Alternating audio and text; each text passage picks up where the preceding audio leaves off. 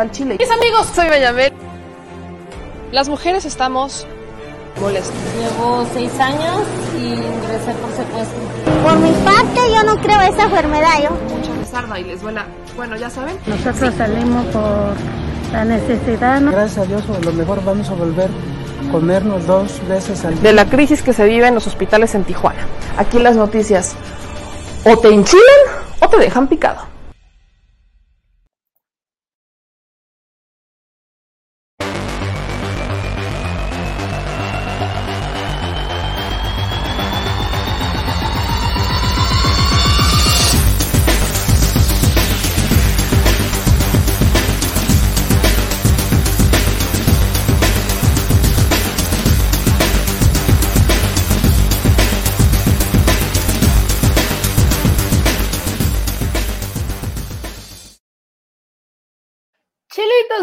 Las tengan y mejores las pasen. Yo le tengo que avisar, le tengo que advertir que a nuestros diputados ya les vale un soberano y reverendo cacahuate el presupuesto.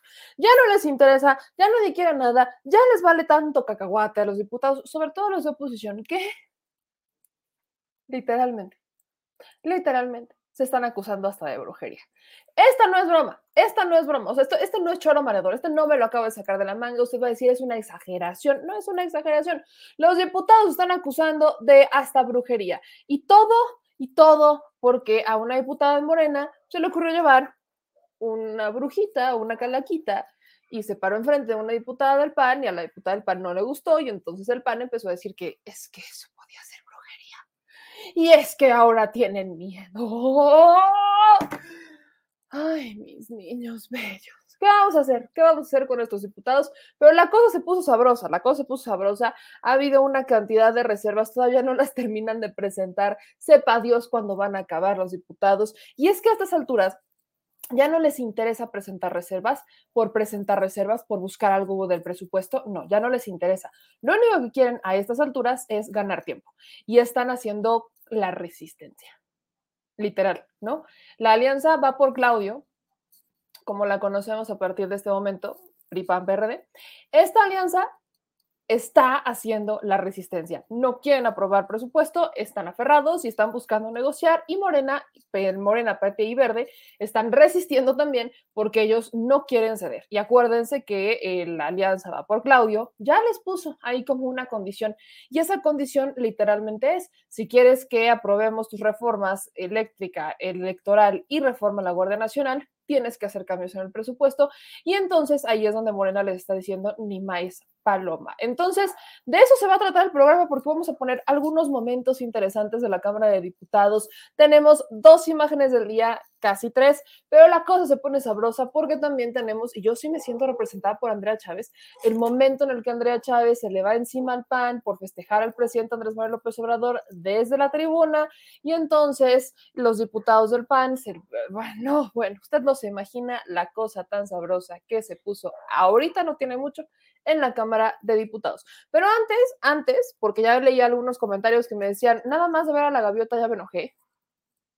Sí, sí, sí, y tendré que enojarse mucho más, mi querida Chilebanda, porque el día de hoy vamos a hablar de la Casa Blanca. Así que ayúdenme a compartir, mi chilito. Yo soy Mayamel y les agradezco a todos que nos ayuden con sus manitas arriba todos los comentarios que caigan, que lluevan, que lleguen por aquí abajo. Y si usted está escuchándome por Spotify, no se vaya a despegar, no le vaya a poner pausa, o bueno, sí puede ponerle pausa y después le pone play, pero solamente si es importante, si es indispensable, porque hoy no me voy a tardar tanto, es viernes, la cosa está medio relajada, la información está medio relajada, y mientras tenemos a un director de Pemex, ¿no? A un exdirector de Pemex fugado, ¿no? Hablo de Carlos Treviño, mientras en México otro de nuestros directores de Pemex ya se fugó y ya está, de hecho, una alerta, una ficha roja en su contra por la Interpol. Ya lo buscan por 190 países a Carlos Treviño, exdirector de Pemex, porque lo acusaron de lavado de dinero y asociación delictuosa.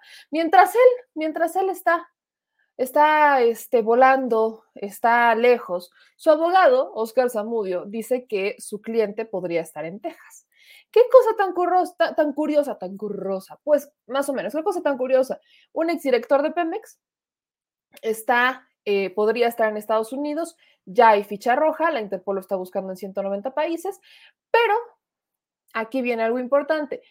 El caso de, eh, de Carlos Treviño, exdirector de Pemex, es importante porque a él particularmente, y le digo, lo están acusando de lavado de dinero y asociación delictuosa, pues la investigación viene todo el tema de Emilio Lozoya, quien señaló a su antecesor, o sea, Carlos Treviño, de haber recibido sobornos por 4.3 millones de pesos para otorgar contrato a la empresa Braxem, filial de la constructora brasileña Odebrecht, para el proyecto de la planta de Tileno 21. Este es importante porque recordemos que Tileno 21 es esta planta que fue construida en tiempos de, eh, de, Felipe Calderón. Yo siempre que hablo de la reforma energética de 2013, cuando hablamos de Odebrecht, cuando hablamos incluso de la llegada de Enrique Peña Nieto al gobierno, tenemos que hablar de que fue gracias a Felipe Calderón, ¿no? Fue gracias a Felipe Calderón porque es Felipe Calderón quien toma esta decisión de comenzar a privatizar el sector energético y el caminito justo inicia con algunos sobornos de Odebrecht que no se dieron exclusivamente en la administración de Peña Nieto, se dieron desde la administración de Felipe Calderón y particularmente podemos poner la cereza pastel con este fraude, con esta empresa, con esta planta etileno 21, que también dejó un daño al erario importante. Entonces, pues avísenle al exdirector de Pemex que se le está que se le está buscando. Pero bueno, chilitos, ayúdenme a compartir. Ahorita voy a leer sus comentarios. Lo que sí quiero que podamos hablar y vamos a empezar a abordar el tema es de la Casa Blanca. Y pónganme atención, compártanlo, porque vamos a empezar a enchilarnos antes de relajarnos y divertirnos un poquito con lo que está pasando en la Cámara de Diputados, porque alguien lo tiene que ver con alegría y, y no sé, cierta gracia, porque si no también nos vamos a enojar. Pero bueno, este es el tema de la Casa Blanca. Ustedes saben que hay pocos periodistas que lo están siguiendo de fondo. Muchos lo tomamos, muchos lo cubrimos, muchos estamos comentando el tema, pero seguir el asunto de fondo, no muchos. Y yo le vuelvo a retomar y siempre le voy a dar crédito porque se me hace una gran, gran periodista y una gran reportera, es Laura Sánchez Ley. Laura Sánchez Ley pone hace 13 horas en la mañana. Desde la mañana lo vi y de hecho sacamos la nota en The Mexico News. Si usted no se acuerda, acuérdese que puede ver y buscar todas nuestras notas en el portal damexico.news. Pero bueno, el tema es que se acordarán, y los voy a regresar un poco en el tiempo, que en 2019, cuando está Irma Erendira Sandoval en la Secretaría de la Función Pública, pues se detecta que desaparecieron unos expedientes, más bien el expediente original de la Casa Blanca de Peña Nieto. Este expediente que teóricamente tendría que haber investigado el Super Virgil, Virgilio, en tiempos de, este, de Enrique Peña Nieto. Creo que todos nos acordamos de cómo pues esta situación se dio. Yo se lo vuelvo a recordar porque es importante que lo tengamos sobre la mesa. Desde ese momento, desde ese momento, uno venía retratando cómo es que pues, la Secretaría de la Función Pública, en, en, ese entonces, este, encabezada por Vigilio Andrade, supuestamente iba a investigar eh, el asunto de la Casa Blanca. Fue Enrique Peña Nieto quien cuando sale la investigación de Carmen Aristegui, sale la investigación de los periodistas Daniel Izarraga y todos ellos, pues estalla la bomba y Enrique Peña Nieto se lava las manos, luego sale la gaviota y entonces pues inicia una investigación en la Secretaría de la Función Pública como para lavarse las manos y deslindar responsabilidades. El tema es que esta investigación, pues ya sabemos que se quedó ahí en, congelada, en, la congeladora, que no pasó absolutamente nada, porque bienvenidos a México. Y entonces, teóricamente todo se habría congelado cuando Angélica Rivera saca este super video, este, en donde dice que era, es producto de su trabajo y que para evitar, para evitar malos entendidos, pues le iba a regresar la propiedad a Grupo IGA, que es Grupo IGA, el, pues la, la, este, la empresa con la que se asoció el tema justamente de un conflicto de intereses, de un lavado de dinero, de sobornos y demás. Y ella dice que pues es Grupo Igal que la construyó, pero como que se la estaba pagando en abonitos y que se la terminaría de pagar y entonces ya se la pasarían a su propiedad. El tema es que en ese momento se nos dijo, o en Angélica Rivera dijo, que mejor les regresaba a la casa y ahí se quedaban las cosas. Pensaron que con eso se había congelado como todo el tema, Pero las cosas no fueron así, las cosas no se quedaron en una congeladora, porque obviamente la investigación tendría que seguir en la función pública. Sabemos que Virgilio no hizo absolutamente nada más que hacerse medio güey, pero lo que sí pasó es que cuando llega Irma Erendira Sandoval en 2019, instruyó que se presentara una denuncia penal por una sustracción del expediente sobre el posible conflicto de interés del entonces presidente de la República, Enrique Peña Nieto, con Grupo IGA.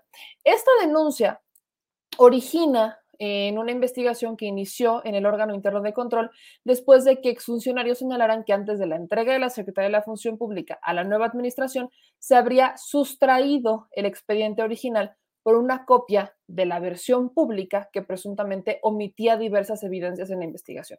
Entonces, tras una investigación, esto les repito, fue en 2019 en la que se hizo evidente que el expediente de la llamada Casa Blanca no fue archivado de conformidad con la ley, que eh, vaya, se violó el protocolo, se violó el proceso y demás, pues es entonces cuando Irma Erendira Sandoval informó que ella estaba buscando ir sobre las personas que pues habían permitido que se diera esto. Sabemos que hay tres personas que están procesadas por, el, por la sustracción del expediente original de la Casa Blanca, que estamos hablando particularmente del subsecretario de Responsabilidades Administrativas y Contrataciones Públicas, del director general de Denuncias e Investigaciones y del director general adjunto de Investigaciones, o todos ellos de la autorización de Enrique Peña Nieto.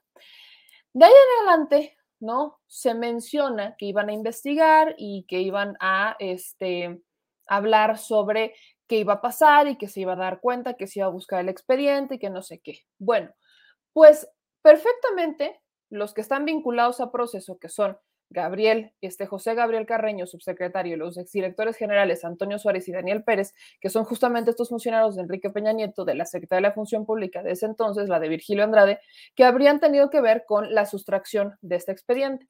Pues bueno, estamos en 2021 y la Secretaría de la Función Pública, que ya no encabeza este, Irma Díaz Sandoval, todavía no encuentra el expediente.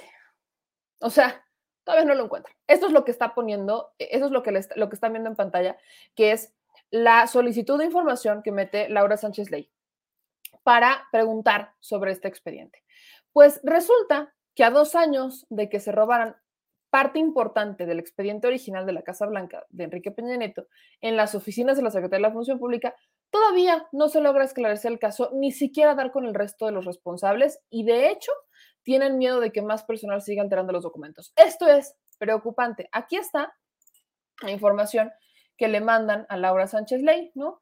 Dicen, este, vengo a formular este, denuncia hechos probablemente constituidos de delito atribuibles a quien o a quienes resultan responsables de la sustracción, destrucción, ocultamiento, utilización o inutilización ilícita del expediente registrado, y aquí viene el número, identificado como Casa Blanca, radicado el 10 de diciembre de 2014 en la Dirección General de Denuncias e Investigaciones de esta Secretaría de la Función Pública, a cargo del licenciado Máximo Ruiz Chabando, por el presunto conflicto de interés del entonces presidente de la República con el presidente del grupo IGA, ¿no?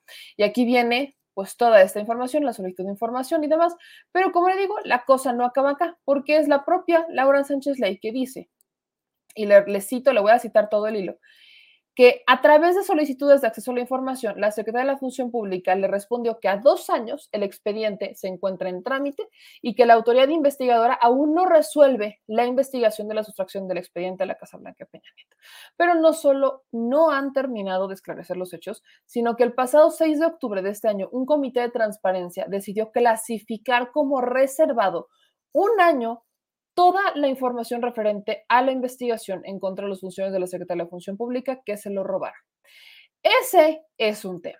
O sea, aquí estamos hablando, aquí está el, orden del día y demás, pues el expediente desaparece, se lo roban, no sabemos si lo roban, lo queman, lo pierden, lo, rompen, no sabemos qué le hicieron a ese expediente, el original.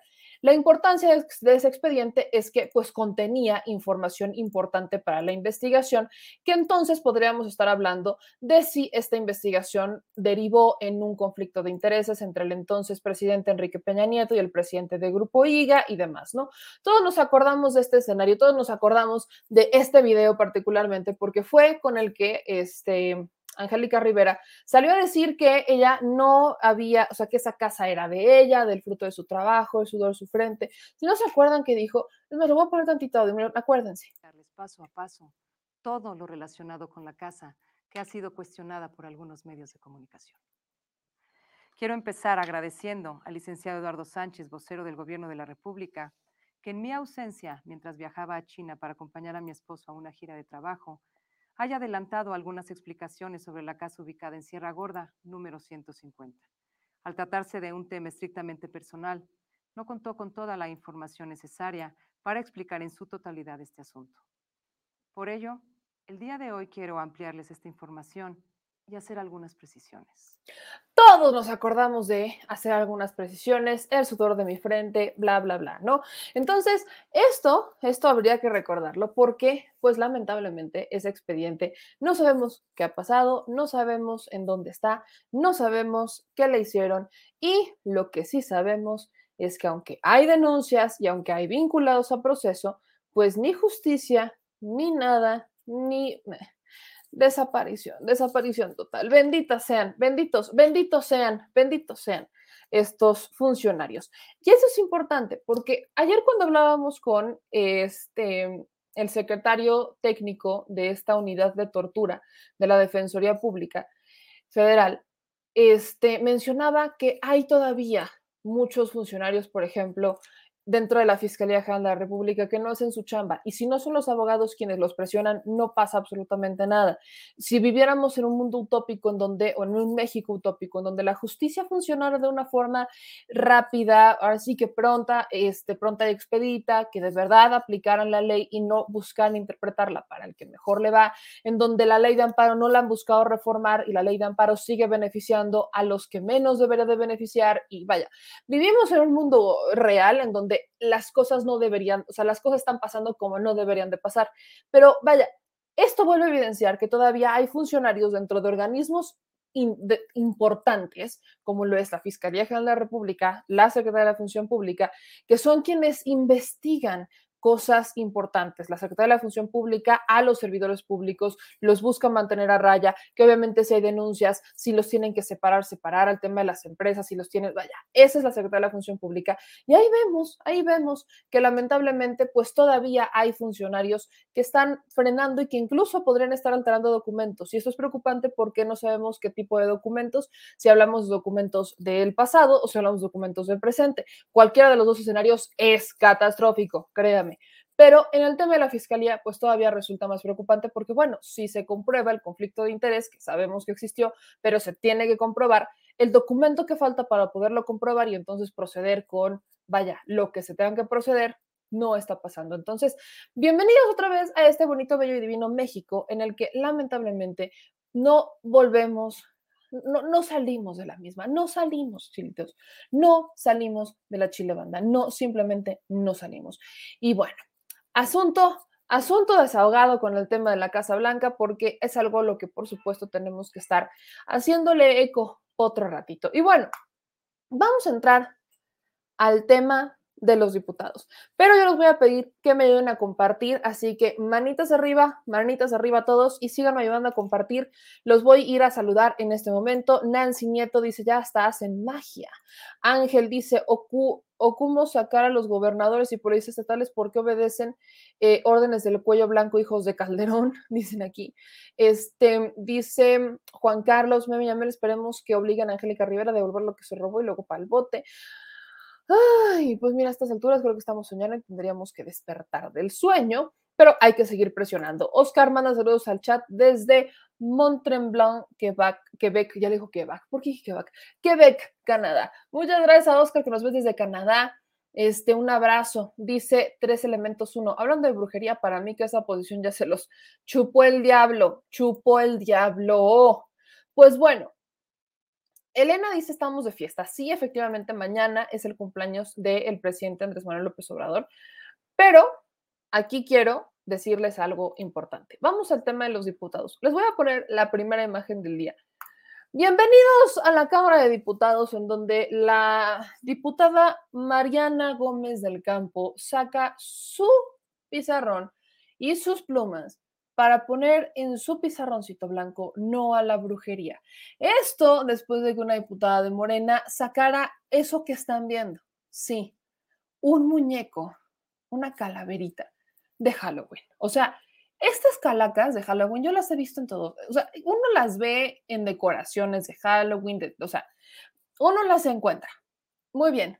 Pero es la diputada María Clemente la que agarra este muñeco y lo pone enfrente de la diputada Teresa Castel, mientras la diputada Teresa Castel está haciendo semejante posicionamiento tan más bruto.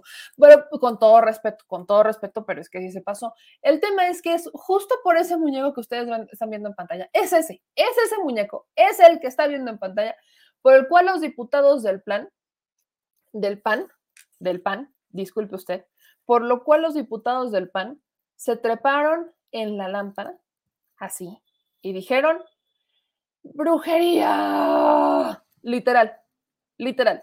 Vamos a ver el momento, parte del posicionamiento de la diputada Teresa Castel, para que vean cuándo se acerca la diputada María Clemente con este mono y entonces los diputados del PAN, no, bueno, o sea, están a nada de que si alguien les lleva una araña de peluche, van a decir que hay una plaga. O sea, están a nada, están a nada.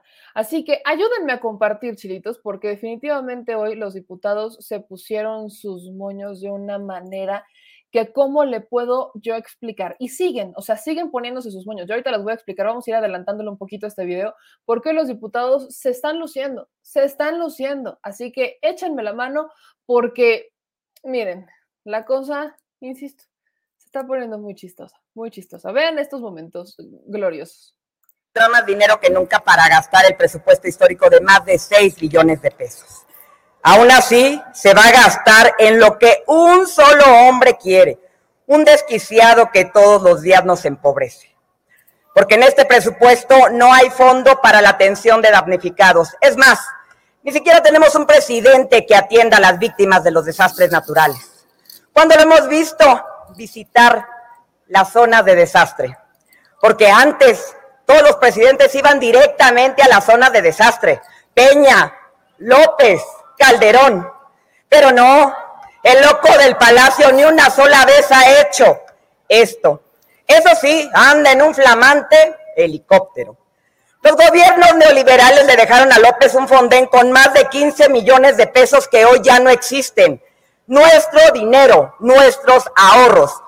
Todos los ciudadanos que han vivido la fuerza de la naturaleza y han perdido todo lo que han construido con gran sacrificio, se han quedado solos. Los vemos en las noticias exigiendo y hasta suplicando ayuda. Para ellos no hay dinero, no hay presupuesto, no existen.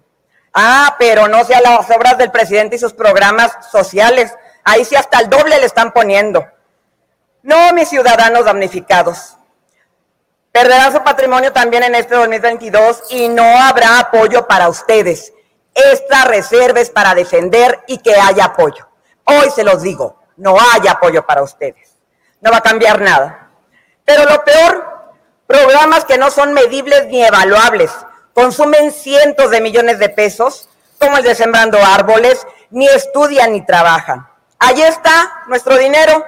Para los caprichos de López no hay austeridad, al contrario, el derroche puro permítame, de todos nosotros. Permítame, diputada Teresa. Ahí está, ¿lo vieron? Ahí está. Ven, nada más, o sea, ahora le puso el muñequito ahí, mira, ahí va. Esa Castel, un momento. Permítame, diputada. Ay, gracias, me la regalan al final. Les pido respeto a, a, los diputados, por favor, cuando esté exponiendo a alguna, pre, alguna diputada de, en tribuna. Continúe, por favor.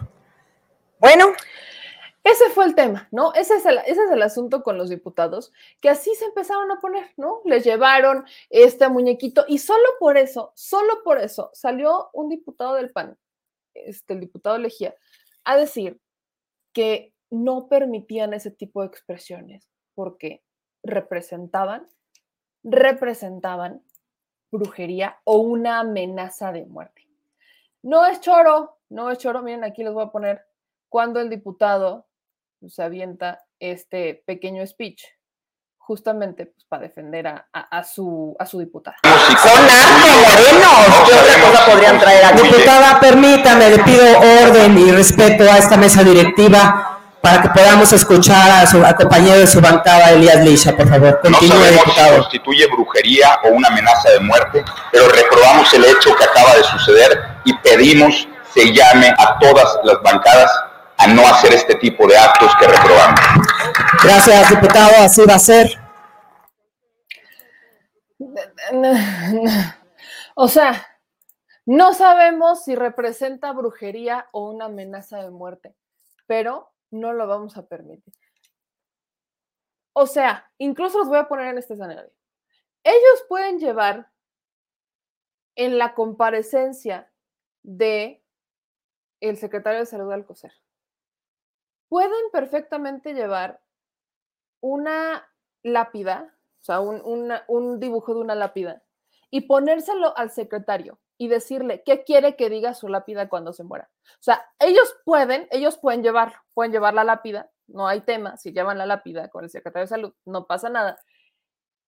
Pero si a alguien se le ocurre ponerles un muñeco de Halloween, una calavera, entonces una amenaza de muerte o brujería. Neta, neta, de verdad, o sea, es, que es, que de verdad, es que de verdad, no, dejen ya que me dé risa.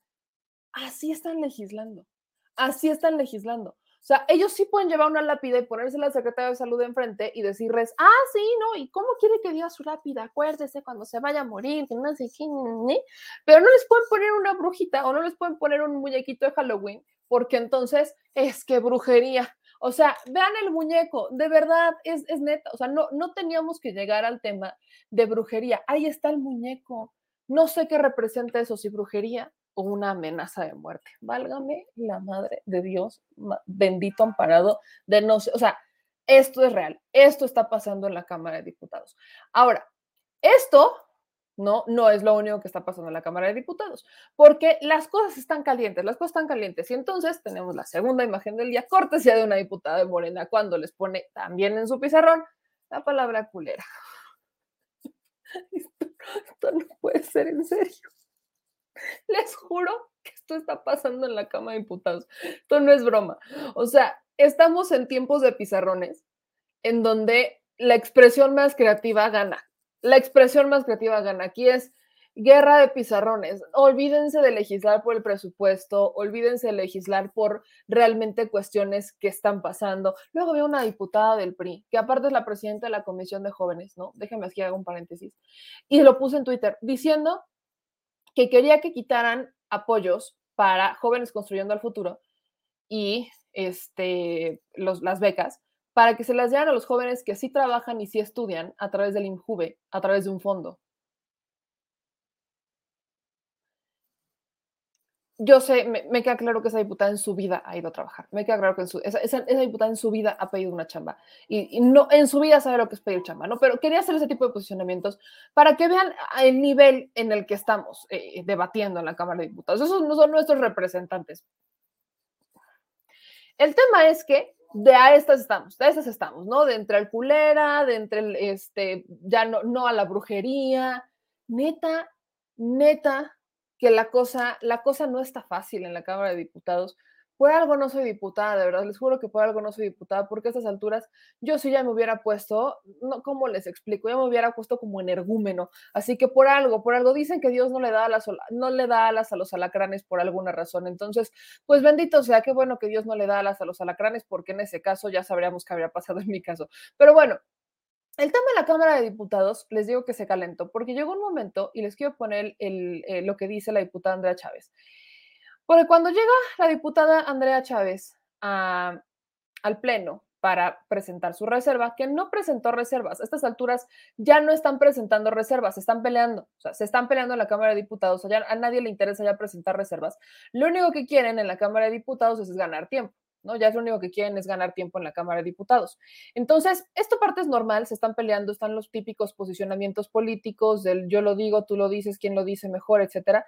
Y al final, pues en la Cámara de Diputados se dio un escenario muy interesante hace ratito. El escenario interesante que se dio hace ratito con la diputada de, Andrea Chávez es justamente cuando ella se levanta al Pleno para pues para felicitar al presidente Andrés Manuel López Obrador y volver a decirle a los diputados una que otra cosa interesante.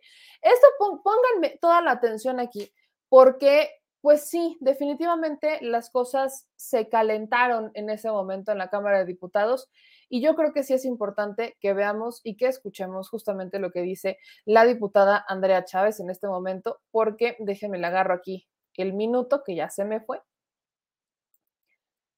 Miren, ahí les va.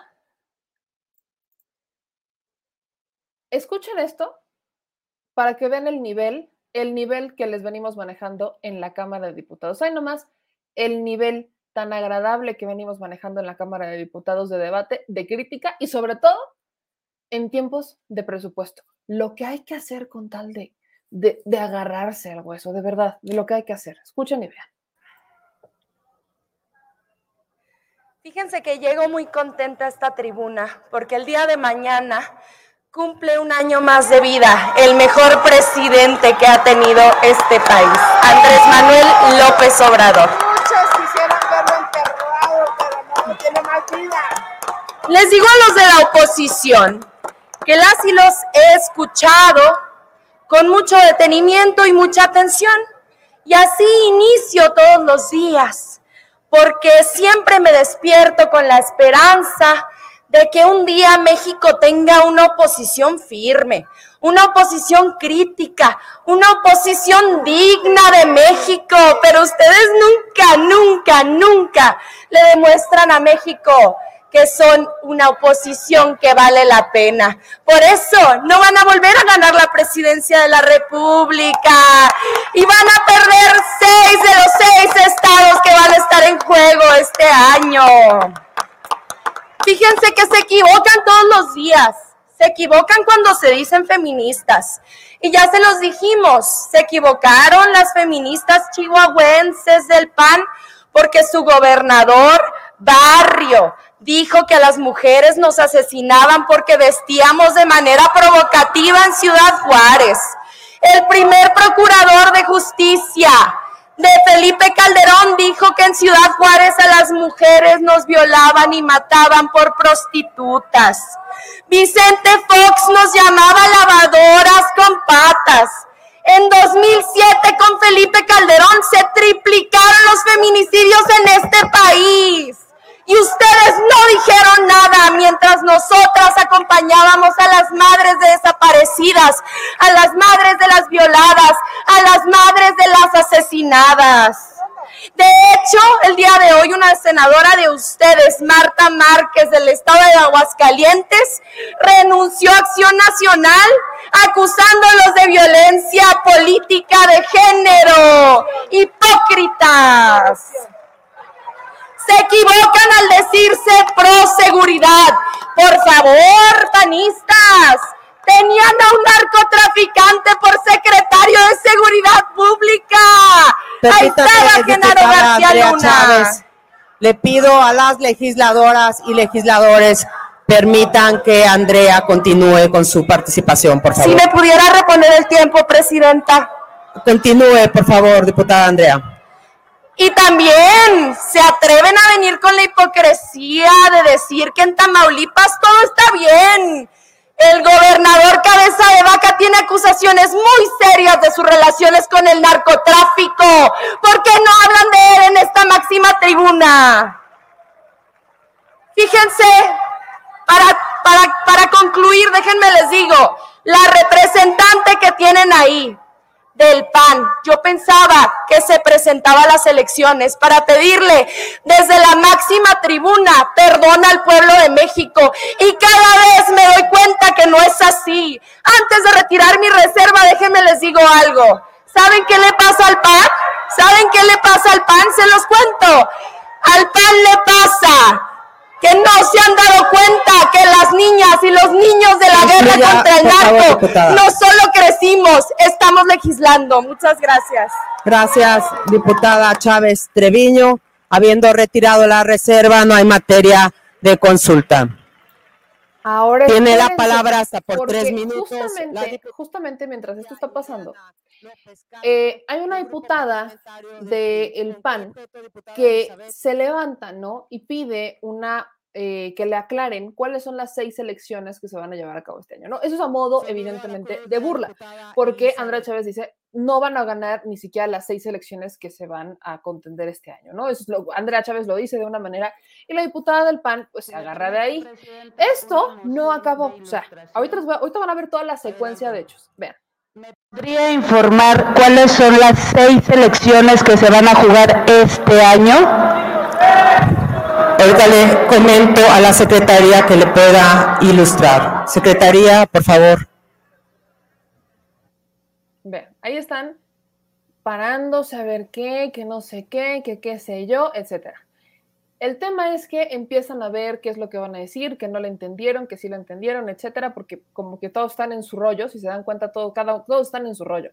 Entonces pasa un ratito y llega. Diputada Elizabeth, ¿podría formular de nueva cuenta su pregunta, por favor, su moción de ilustración. Claro, quisiera saber cuáles son las seis elecciones que se van a jugar este año, como duda, porque así lo planteó la diputada saliente de la tribuna.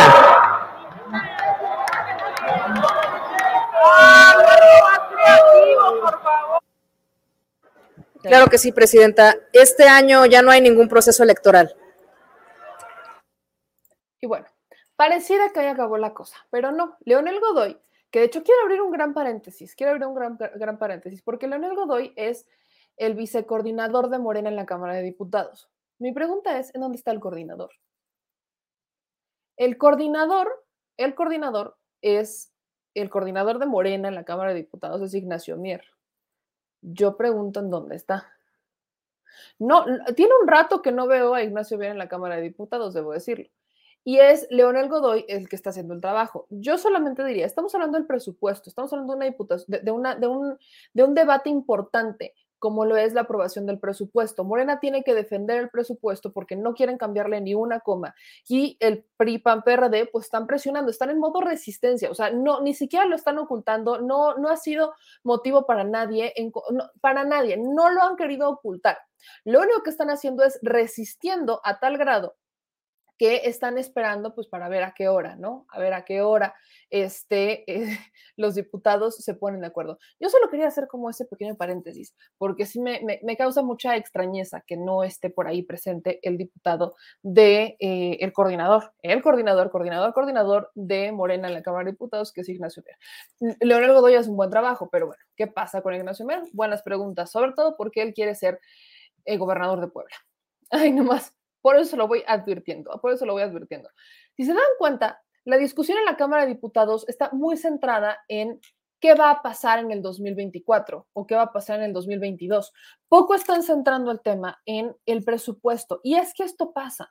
O sea, estas son estrategias de los partidos políticos porque cada uno tiene sus agendas. Lo que aquí resulta interesante, y es lo que mencionábamos prácticamente toda la semana con el tema del presupuesto, es Morena Morena efectivamente no tiene la mayoría que tenía el año pasado como para poder no tener que luchar tanto por la aprobación de reformas eh, constitucionales como lo serán en este año, la reforma a la Guardia Nacional, la reforma eléctrica, que de hecho tiene que iniciar la discusión de la reforma eléctrica terminando la aprobación del presupuesto y después estaríamos hablando de la reforma electoral. Entonces, con todo esto en mente, incluso se los digo, al PRI PAN PRD le conviene alargar el tema de las reservas y seguir presentando y seguir alegando y seguir, o sea, seguir quejándose de absolutamente todo con tal única y exclusivamente de realmente alargar y postergar y meterle un freno a la reforma eléctrica. Ya ni siquiera es por el tema del presupuesto. Yo creo que ya va más allá con el tema de la reforma eléctrica, que no lo quieren debatir, no lo quieren poner sobre la mesa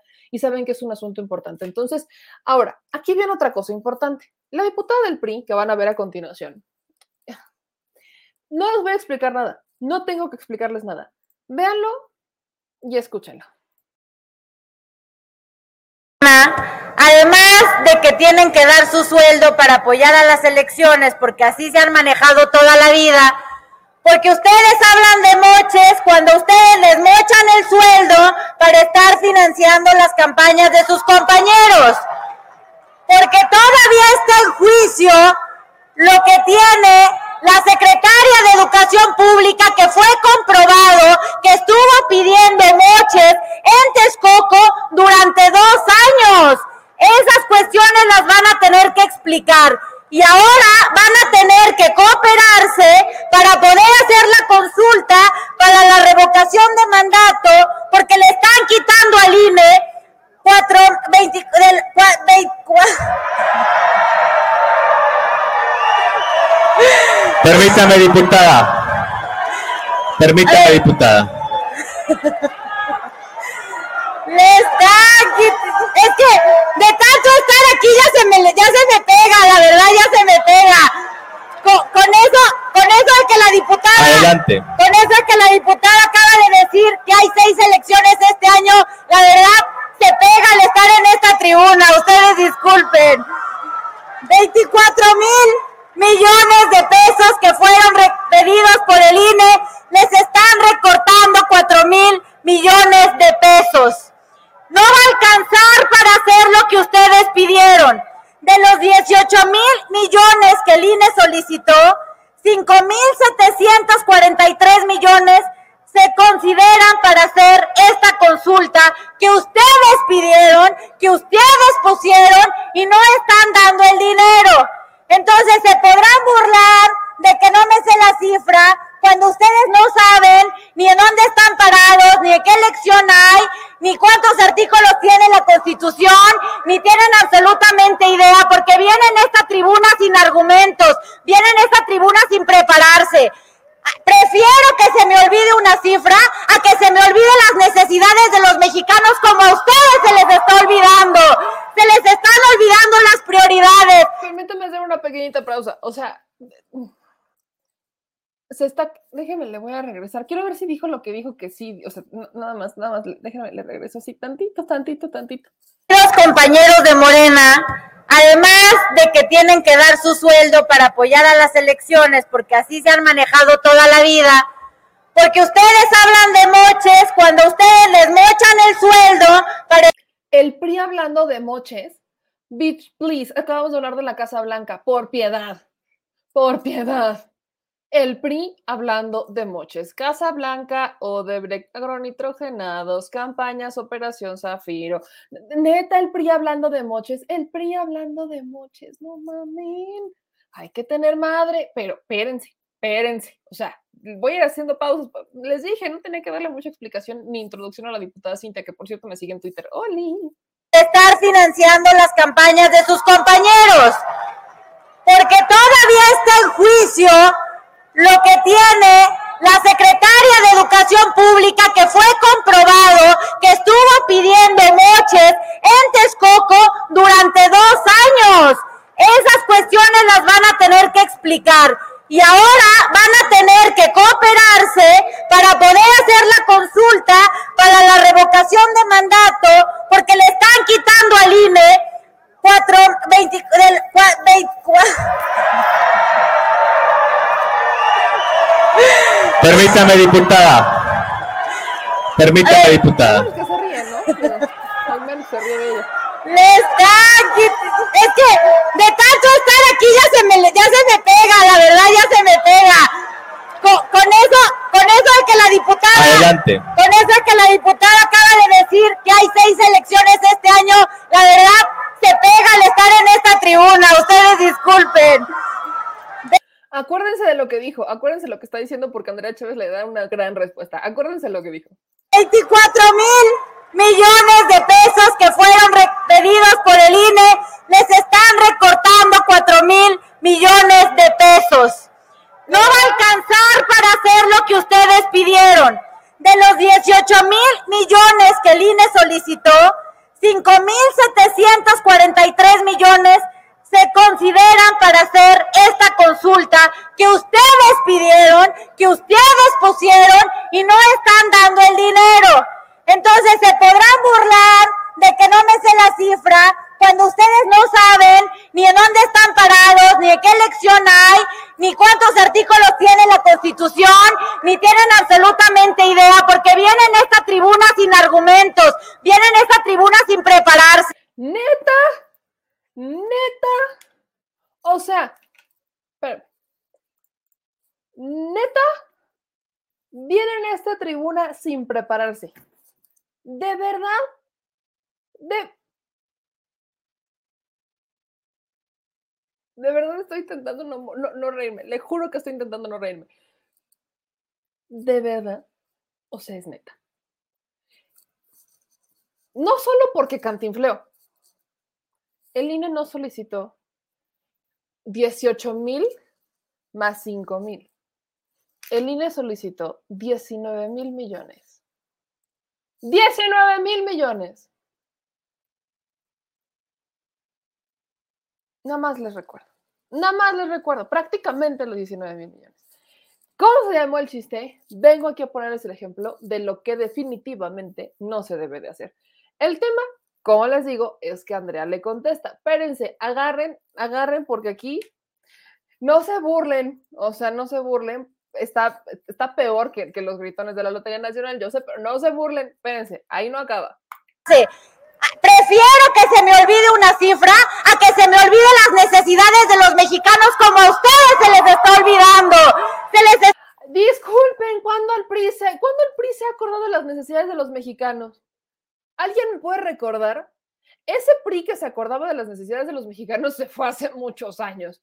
No, no, creo que a esas alturas ya no sé cuál fue la frontera, cuál fue el último presidente del PRI que todavía se acordó las necesidades de los mexicanos antes de ponerlas de ellos primero. No sé, no sé en qué momento pasó, pero el PRI hablando de esto, es que a ver, vuelvo al punto de toda mi vida no es que no, no se quejen, no es que no vayan y hablen, no, no, no, o sea, ellos perfectamente podrían tener sus propias agendas y podrían perfectamente abogar por sus causas y demás, no, eso está bien. El, el problema, el pequeño problemita así chiquitito que yo le veo, el único, el detallito que yo le encuentro, es que hablan de las estupideces que no deberían de estar diciendo porque ellos son justamente el ejemplo de eso, exactamente.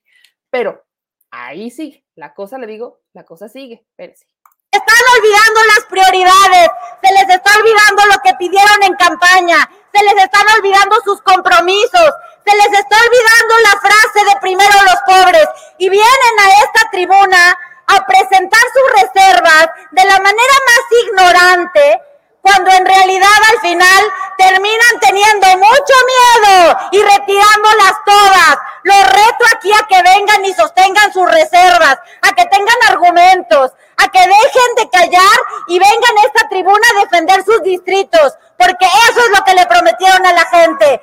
Vengan ahora a cooperar, así como les quitan todo, ahora van a venir a cooperar para ganar la revocación de mandato, porque recortaron al INE 5 mil millones de pesos para hacer la consulta. Y como un número final, están recortando el total, el 85% del presupuesto para el INE.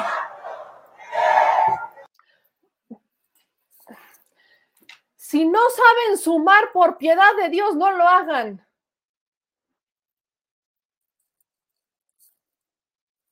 Vamos a, vamos a, entenderlo de esta manera. Vamos a entenderlo de esta manera. Dice que le están quitando el 85% del presupuesto al INE, pero solo le quitaron 4 mil millones de pesos. Eso quiere decir que dejaron 18 mil y. ¿De dónde madres saca que 4 mil millones de pesos representa el 85% del presupuesto del INE? No soy experta en matemáticas, se los juro por mi vida. Les juro, yo no soy buena en matemáticas, no soy buena en matemáticas. Pero la lógica me indica que esto no cuadra. O sea, Rick, está muy falso, o Rick está muy falso, o sea, está, realmente está muy falso, muy falso, o sea, ¿de dónde sacan, de dónde sacan que el 85%, eh, o sea, que lo que le quitaron al INE, que fueron 4 mil millones de pesos, y le dejaron poquito más de 18 mil millones de pesos, ¿De dónde sacan que 4 mil millones de pesos es el 85% del presupuesto del INE? Por piedad de Dios, no necesitas saber matemáticas para entender que eso no representa el 85%. Por mi madre que les juro, no soy buena, no soy buena en matemáticas, se los juro, pero es que esto era cosa de lógica, papá, de lógica. pero espérense, la cosa les juro que ahí no para, o sea, es que esto aquí no para. Y ya le bajé, ya le bajé, les prometo que ya le bajé. 2024 se les acaba su mayoría. Diputada Andrea Chávez, ¿con qué objeto? Por alusiones personales, presidente. Un minuto, diputada. Gracias, presidente. Quiero recordarle a la oposición, porque es muy ignorante y según ellos se suben a tribuna a querer rectificar lo que decimos nosotras y nosotros, que el proceso electoral por el cual se juegan seis gubernaturas el año entrante inicia este año. Y las van a perder igual. Y le digo algo a la diputada que se subió a tribuna. Si se le va a pegar algo de mí, que se le pegue el dolor que siento por las mujeres cuarenses que olvidaron durante tantos años los gobiernos panistas. Si se le va a pegar algo de mí, que se le pegue mi preparación académica. Y si se le va a pegar algo de mí, que se le pegue la fluidez con los que le doy su medicina. Muchas gracias. Boom, bitch. Así, así, así las cosas en la Cámara de Diputados. Así las cosas en la Cámara de Diputados. Y si se le va a pegar algo de mí, que sea la fluidez con la que les doy su medicina. Ya, vámonos, ya vámonos, ya. Vámonos, ya, listo, suficiente. Creo que ha quedado perfectamente claro cómo está eh, el tema, ¿no? En muy poco tiempo las cosas este, han quedado bastante claras, ¿no? Esto es lo que está pasando en la Cámara de Diputados. Este tema, o sea, esto que estamos mencionando, creo que es importante que sigamos haciendo alusión y que observemos cómo están nuestros queridos y bellos diputados, porque pues este, ellos siguen, siguen los diputados con este pleito, los diputados siguen, ¿no? Les voy a poner cómo va la Cámara de Diputados en estos momentos, como para que tengamos aquí una noción de lo que está pasando, de cómo se han calentado, todavía no terminan, todavía no terminan de este de, de, discutir ni de plantear, no lo van a terminar, faltan muchas reservas y están poniendo todavía más. Entonces, así es como siguen las cosas en la Cámara de Diputados para que ustedes tengan más o menos la noción de cómo están las cosas mientras el presupuesto no se aprueba. Desde la ley orgánica del Congreso, inciso B. Por favor, Secretaría de Salud de la petición.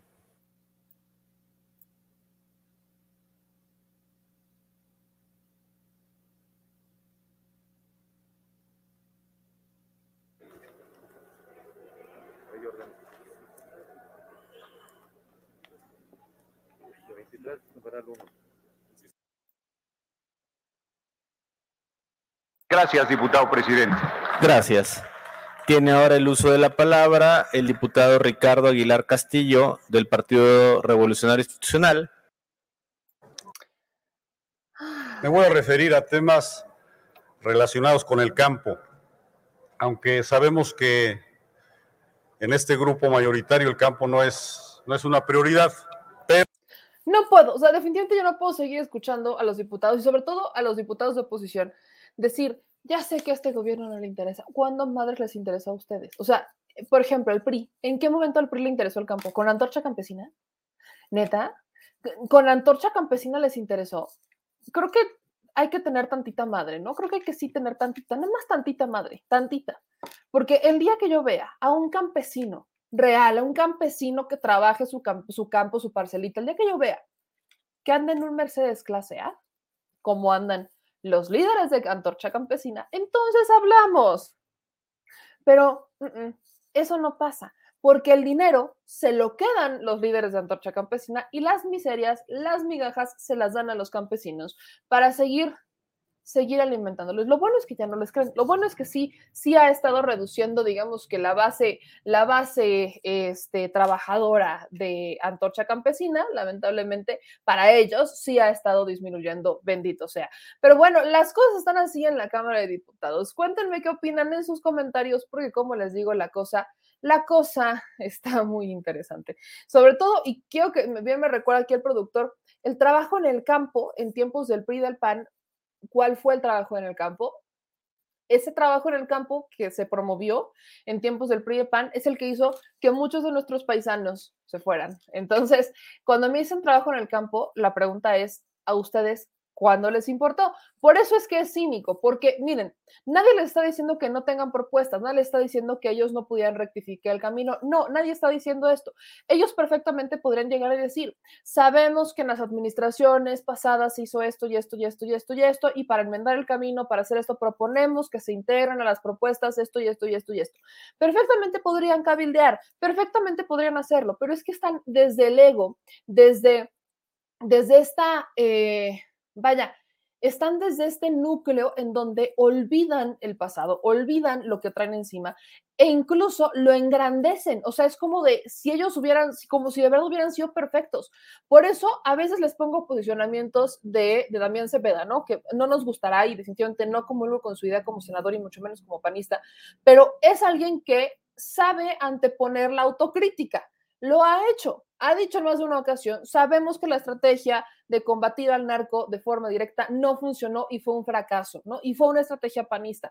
Ha sido muy contundente en estas cosas y por eso creo que es uno de los poquitos que hay todavía en la oposición que es capaz de ser claro con algunos posicionamientos, no con todos, pero sí con algunos temas. Entonces, creo que sí tendríamos, por supuesto, que voltear a ver poco a poco, poco a poco lo que está pasando, porque nadie les está diciendo que dejen de presentar sus puntos de acuerdo ni que dejen de quejarse. Vaya, son oposición. Pero lo que sí les estamos diciendo es que valdría muchísimo la pena que lo hicieran con una congruencia. La única congruencia que les deja el meramente saber que los errores que hoy se están arreglando los provocaron administraciones en las que olvidaron al pueblo. Eso se les olvida, creen que son perfectos y no pasó.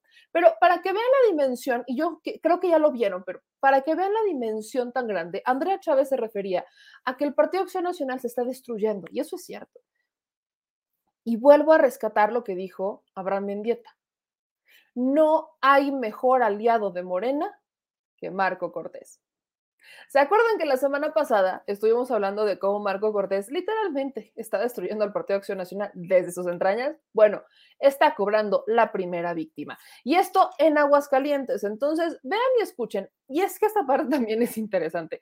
Y aquí hay una advertencia para Morena y por piedad de Dios, por piedad de Dios, donde a Morena en Aguascalientes se le ocurra, escúchame, se le ocurra invitar a esta senadora, les juro por mi vida que les aviento la chancla, como mamá, así, chanclazo.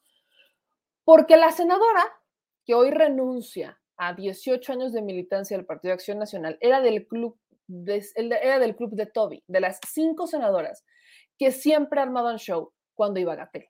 Era Marta Márquez, era Alejandra Reynoso, Lili Telles, Kenia López Rabadán y Xochil Gálvez. Son estas cinco senadoras las que armaban bronca cada que iba Gatel, cada que iba al CUSER, son las que armaban el show. Pues ahora el club de las cinco se queda sin una integrante, sin una integrante.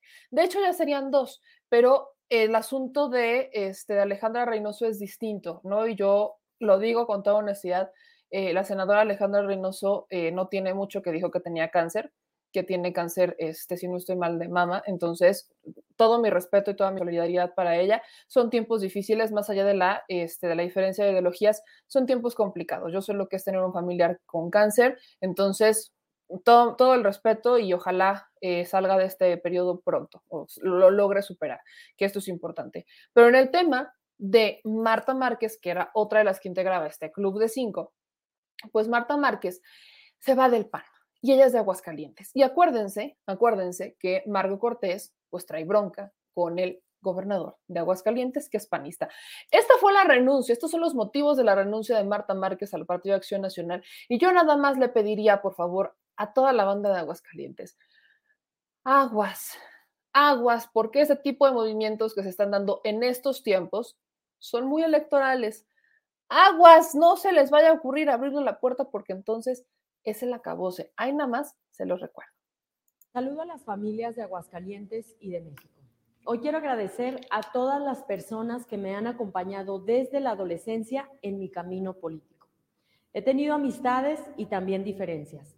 Gracias, porque comparto y compartiré siempre los principios de acción nacional, sobre todo el respeto a la dignidad de las personas, la familia, la vida, la solidaridad. El día de hoy presento mi renuncia a 18 años de militancia en Acción Nacional. Renuncio a ser parte del Consejo Nacional. Renuncio a ser miembro de la Comisión de Doctrina del Consejo Nacional. Renuncio al Consejo Estatal del Partido Acción Nacional y ya no perteneceré al grupo parlamentario del PAN. Los principios de Acción Nacional dicen que se debería de luchar por un México mejor, alejados de la corrupción, respetar siempre a todas las personas. En Acción Nacional existen personas honorables, dignas de representar a Acción Nacional. Las panistas, los panistas, a quienes más les debo admiración y mucho respeto, son a quienes como yo lucharon durante muchos años y a quienes incluso no han tenido un puesto en el gobierno o un cargo de representación popular. Aquellos a quienes les debo mucha admiración es a quienes ya no están en este mundo y lucharon toda una vida y no vieron llegar Acción Nacional al poder. La dirigencia nacional del PAN hoy permite que no haya democracia. No se permite a los ciudadanos afiliarse libremente a Acción Nacional. Existen favoritismos para los amigos del presidente en turno y al ciudadano se le niega el derecho a afiliarse al PAN. La dirigencia nacional no ha hecho nada para evitar la corrupción que emana de gobiernos de acción nacional. Se perdió la esencia, no se defiende a la familia, no hay posturas claras en temas que le surgen a los mexicanos y no hay líderes que obliguen a la dirigencia nacional a corregir el rumbo. No puedo continuar en acción nacional porque sería cómplice del daño que hoy se le causa a las familias de Aguascalientes. Participo en el PAN desde niña y me duele que se me trate mal en la que era mi casa. Se me ha violentado políticamente. El PAN no me ha defendido cuando he sido víctima de violencia política en el estado de Aguascalientes, cuando lo que he hecho es desde el Senado defender las causas de los mexicanos. Seguiré trabajando por Aguascalientes y por México. Seguiré luchando contra la corrupción y el daño que le realizan algunos políticos al Estado que amo y de donde nací, Aguascalientes. Con menos miedo, con menos violencia, con más libertad y sintiéndome orgullosa de defender a los mexicanos. Convoco a los ciudadanos de Aguascalientes y de México a seguir luchando, a participar, porque es tiempo de lucha Sí es posible tener gobiernos honestos, sí es posible tener gobiernos capaces y sin corrupción. Pues por eso renuncia Marta Márquez. Dice que sí es capaz de tener gobierno sin corrupción. Les digo, esta es una estrategia política. A mi parecer quiere ser gobernadora, ¿no? A mi parecer quiere ser gobernadora y lamentablemente en el PAN, o lamentablemente para ella, pues en el PAN no le están dando chance de ser gobernadora. Entonces, para mí tiene que ver justamente con su aspiración política y como sabemos, pues Marco Cortés le está poniendo el pie prácticamente a todo lo que ve. Entonces, Marco Cortés justamente ahí ahí merengues en, este, en Aguascalientes, dijo que prácticamente Aguascalientes era el único estado que tenía posibilidades de ganar el Partido Acción Nacional, pero que le iba a dar como ahí batallita este, con Yucatán o Guanajuato, que iba a jugar ahí un poquito con ellos, pero sí creo que aquí valdría la pena solamente hacer ese paréntesis, aguas con Morena, aguas con el PT, aguas con el Partido Verde, porque hemos visto que cada personaje se va a afiliar o se mete a estos partidos políticos con tal de ganar algo de tener algo. Ahí tienen a Manuel Espino en Durango. Eh, y ojo con el tema, no habíamos hablado particularmente Manuel Espino, pero sí, Manuel Espino lleva desde el 2018 trabajando en pro del movimiento del presidente López Obrador, pero no se les olvide que él le levantó la mano a Calderón, que dijo que el peje había perdido y que se estaba agarrando de no sé qué, bla, bla, bla, que después de levantar la mano a Calderón, le fue y le levantó la mano a Enrique Peña Nieto. Entonces, ellos son los chapulines. Vuelvo al tema hay dos diferencias. Hay quienes cambian de partido porque siempre les, porque su convicción política inicia con la ideología del partido, pero el propio partido no sigue esta ideología y entonces es cuando el partido le cierra las puertas a tal o cual personaje para dejar solamente pasar a aquellos que este, aquellos políticos que les convienen, ¿no? Ahí cuando cumplen, cobran cuotas, favores y demás. Y ahí es cuando hay ciertos personajes que buscan hacer una vida política, pues en otros espacios, buscando hacerse camino y no les dan espacio hasta que, bueno, y ese es un caso como por ejemplo en el presidente Andrés Manuel López Obrador, cuando sí tuvo cargos partidistas, pero sus aspiraciones nunca quisieron hacerles caso, entonces logra que se llegue a este proyecto que es Morena y se convierte en presidente. Pero hay otro tipo de chapulineo, como el de Manuel Espino, que han tenido varios cargos y que su ideología realmente ha sido completamente opuesta. O sea, ¿cómo pasas de apoyar al PRI, al PAN, perdón, a después apoyar al PRI? De hecho, la lógica indica que cuando eres del PRI, puedes moverte a una izquierda porque el PRI trae este origen de vamos por la revolución y los primeros los pobres y el instituto indigenista, etcétera, ¿no? O sea, el PRI trae todavía esta dinámica, entonces podríamos jugar con la ideología, pero moverse del PAN al PRI no hay sentido, no hay lógica. El origen del PAN es realmente porque odia al PRI, porque odió al PRI de Lázaro Cárdenas. Entonces, Ahí es en donde entra esta diferencia de no se hagan güeyes, por piedad, no se hagan güeyes. Ahí tienen el caso de Manuel Espino y de muchos otros que han entrado a Morena solamente para ver, pues, de qué manera, de qué manera van a sacar eh, un nuevo hueso, de qué manera van a sacar un nuevo hueso. Y eso está, eso está un poco o mucho, muy peligroso para los gobiernos, pues, para los gobiernos, ¿verdad? Pero bueno. Oigan, hay un tema importante y quiero agradecerle a Marino Vallejo que nos está mandando un super chat de 50 dólares y dice, hola meme, es saludable reírse. Es bastante saludable, es bastante saludable reírse. Hay que seguir, hay que seguirlo haciendo. Este dice Cecilia, Romo, meme, voy a anular mi voto si es Espino el, candidato a gobernador de Durango. Eso es lo que yo hice en Puebla. yo lo he dicho, el voto es libre y secreto, pero se los he compartido. Eso es lo que yo hice en Puebla. Yo no estuve de acuerdo nunca con que pusieran a Barbosa como candidato. Este, lo siento. Todo lo demás lo, voté con mi conciencia bastante tranquila, pero pues, sí, yo no estaba conforme con la elección de gobernador en Puebla y eso es lo que yo hice. Así que le Romo, te entiendo. Y no está padre, no está padre, pero sí lo entiendo. Este dice Alexandra, lamentablemente la mayoría de los políticos solo tienen proyectos objetivos, pero no tienen convicción o ideales. Y el problema no es cuando tienen proyectos objetivos, si estos proyectos objetivos son sociales y son de la comunidad.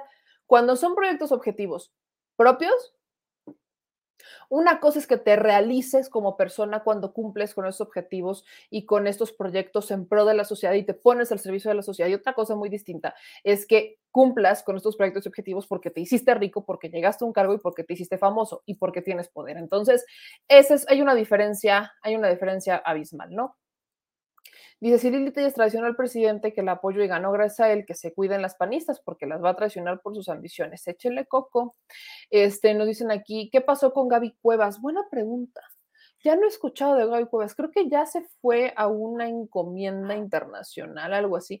Voy a investigar qué ha sido de, de Gabriela Cuevas. Tiene, tiene un buen rato que no. Mm, mm, cero, ¿eh? Cero. Este, dicen aquí en sus comentarios. Utilitarianism se llama en inglés, dice Ana Sticiani. Y bueno, había varios de ustedes que me estaban preguntando que cómo se podía, este, que cómo se llenaba el formato para la recolección de firmas de revocación mandato. Hay algunas cosas importantes que les quiero compartir sobre esto porque vi que en el chat de Telegram me estuvieron haciendo estas preguntas. Bueno, se las comparto. Este es el formato que me hicieron favor de llegar el día de ayer al chat del productor. Y en este formato, pues es el formato, es un formato muy similar al que se utilizó para la consulta popular, ustedes se acordarán. Bueno, lo único que cambia con este formato es que pues es para la revocación de mandato. Y acuérdense que este es el nombre oficial de la consulta popular, porque es una consulta popular para consultar la revocación de mandato.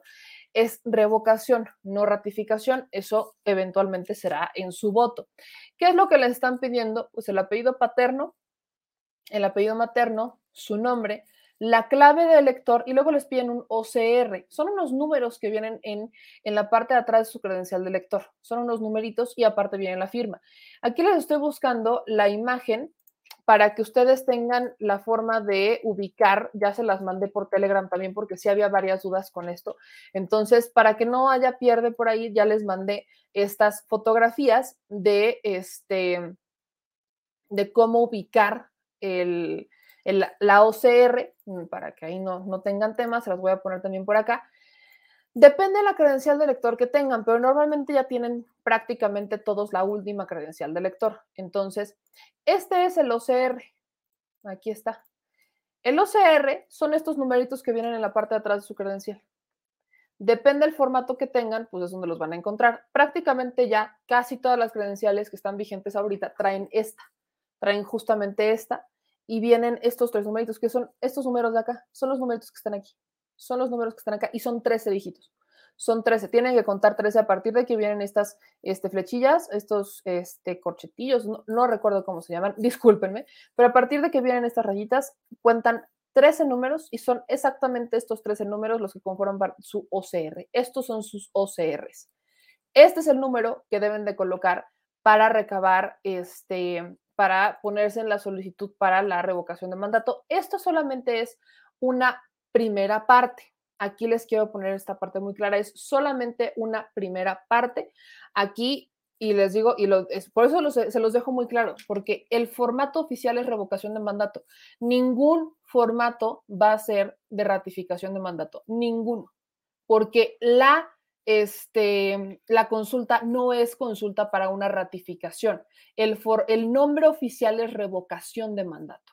Por eso se los estoy diciendo, porque sí hay que tener muy claro que se va a llamar revocación de mandato. Ustedes van a ver en la, en la este, papeleta por la consulta popular que se va a llamar revocación de mandato. No tiene otro nombre. Por eso se los dije con toda claridad, porque sí veo que hay muchas personas que traen esta duda, no van a encontrar el nombre de ratificación de mandato, porque no es una ratificación, es un proceso de revocación, es el nombre oficial, es su voto el que va a decidir si se revoca o se ratifica. Por eso ya también aquí les pusimos cómo va a quedar la boleta para la revocación de mandato. Pero esto es importante que lo tengan claro, porque justo como, como Rosa Isera lo plantea, es que esto, o sea, no se vayan por la finta. Todas, todos los formatos van a decir revocación de mandato. Y si no dicen revocación de mandato, no van a ser válidos porque así no se llama el proceso. El proceso oficial es revocación de mandato. Así que ustedes le pueden decir en su casa ratificación, pero el formato oficial se llama revocación.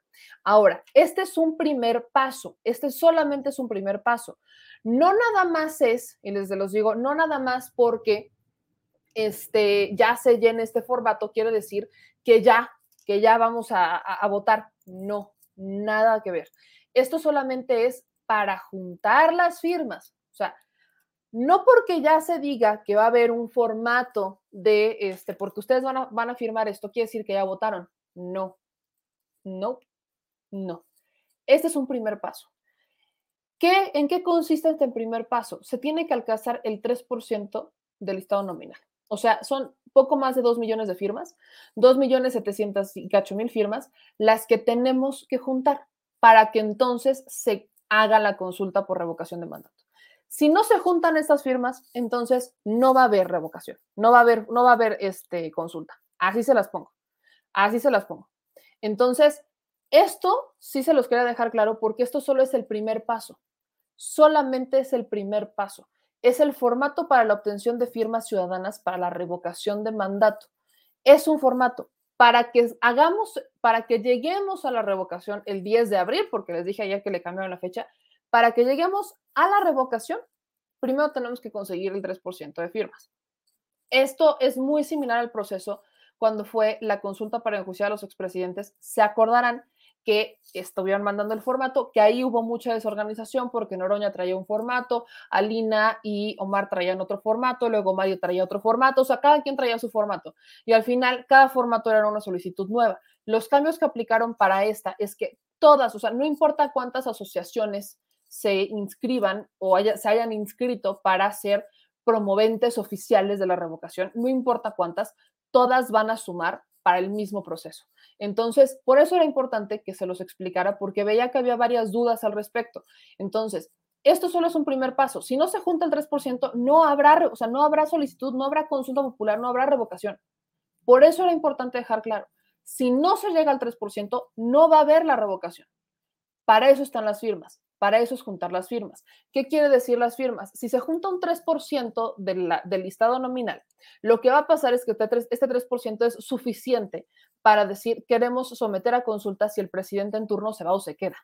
Si no alcanzamos ese porcentaje de la población, no se considera que la población realmente tenga, sea suficiente como para solicitar el proceso federal. Entonces, otra cosa importante que me estuvieron preguntando, los paisanos, los mexicanos en el exterior no pueden solicitar firmas. Ojo con eso. Pueden participar, pero no pueden promover. ¿Por qué?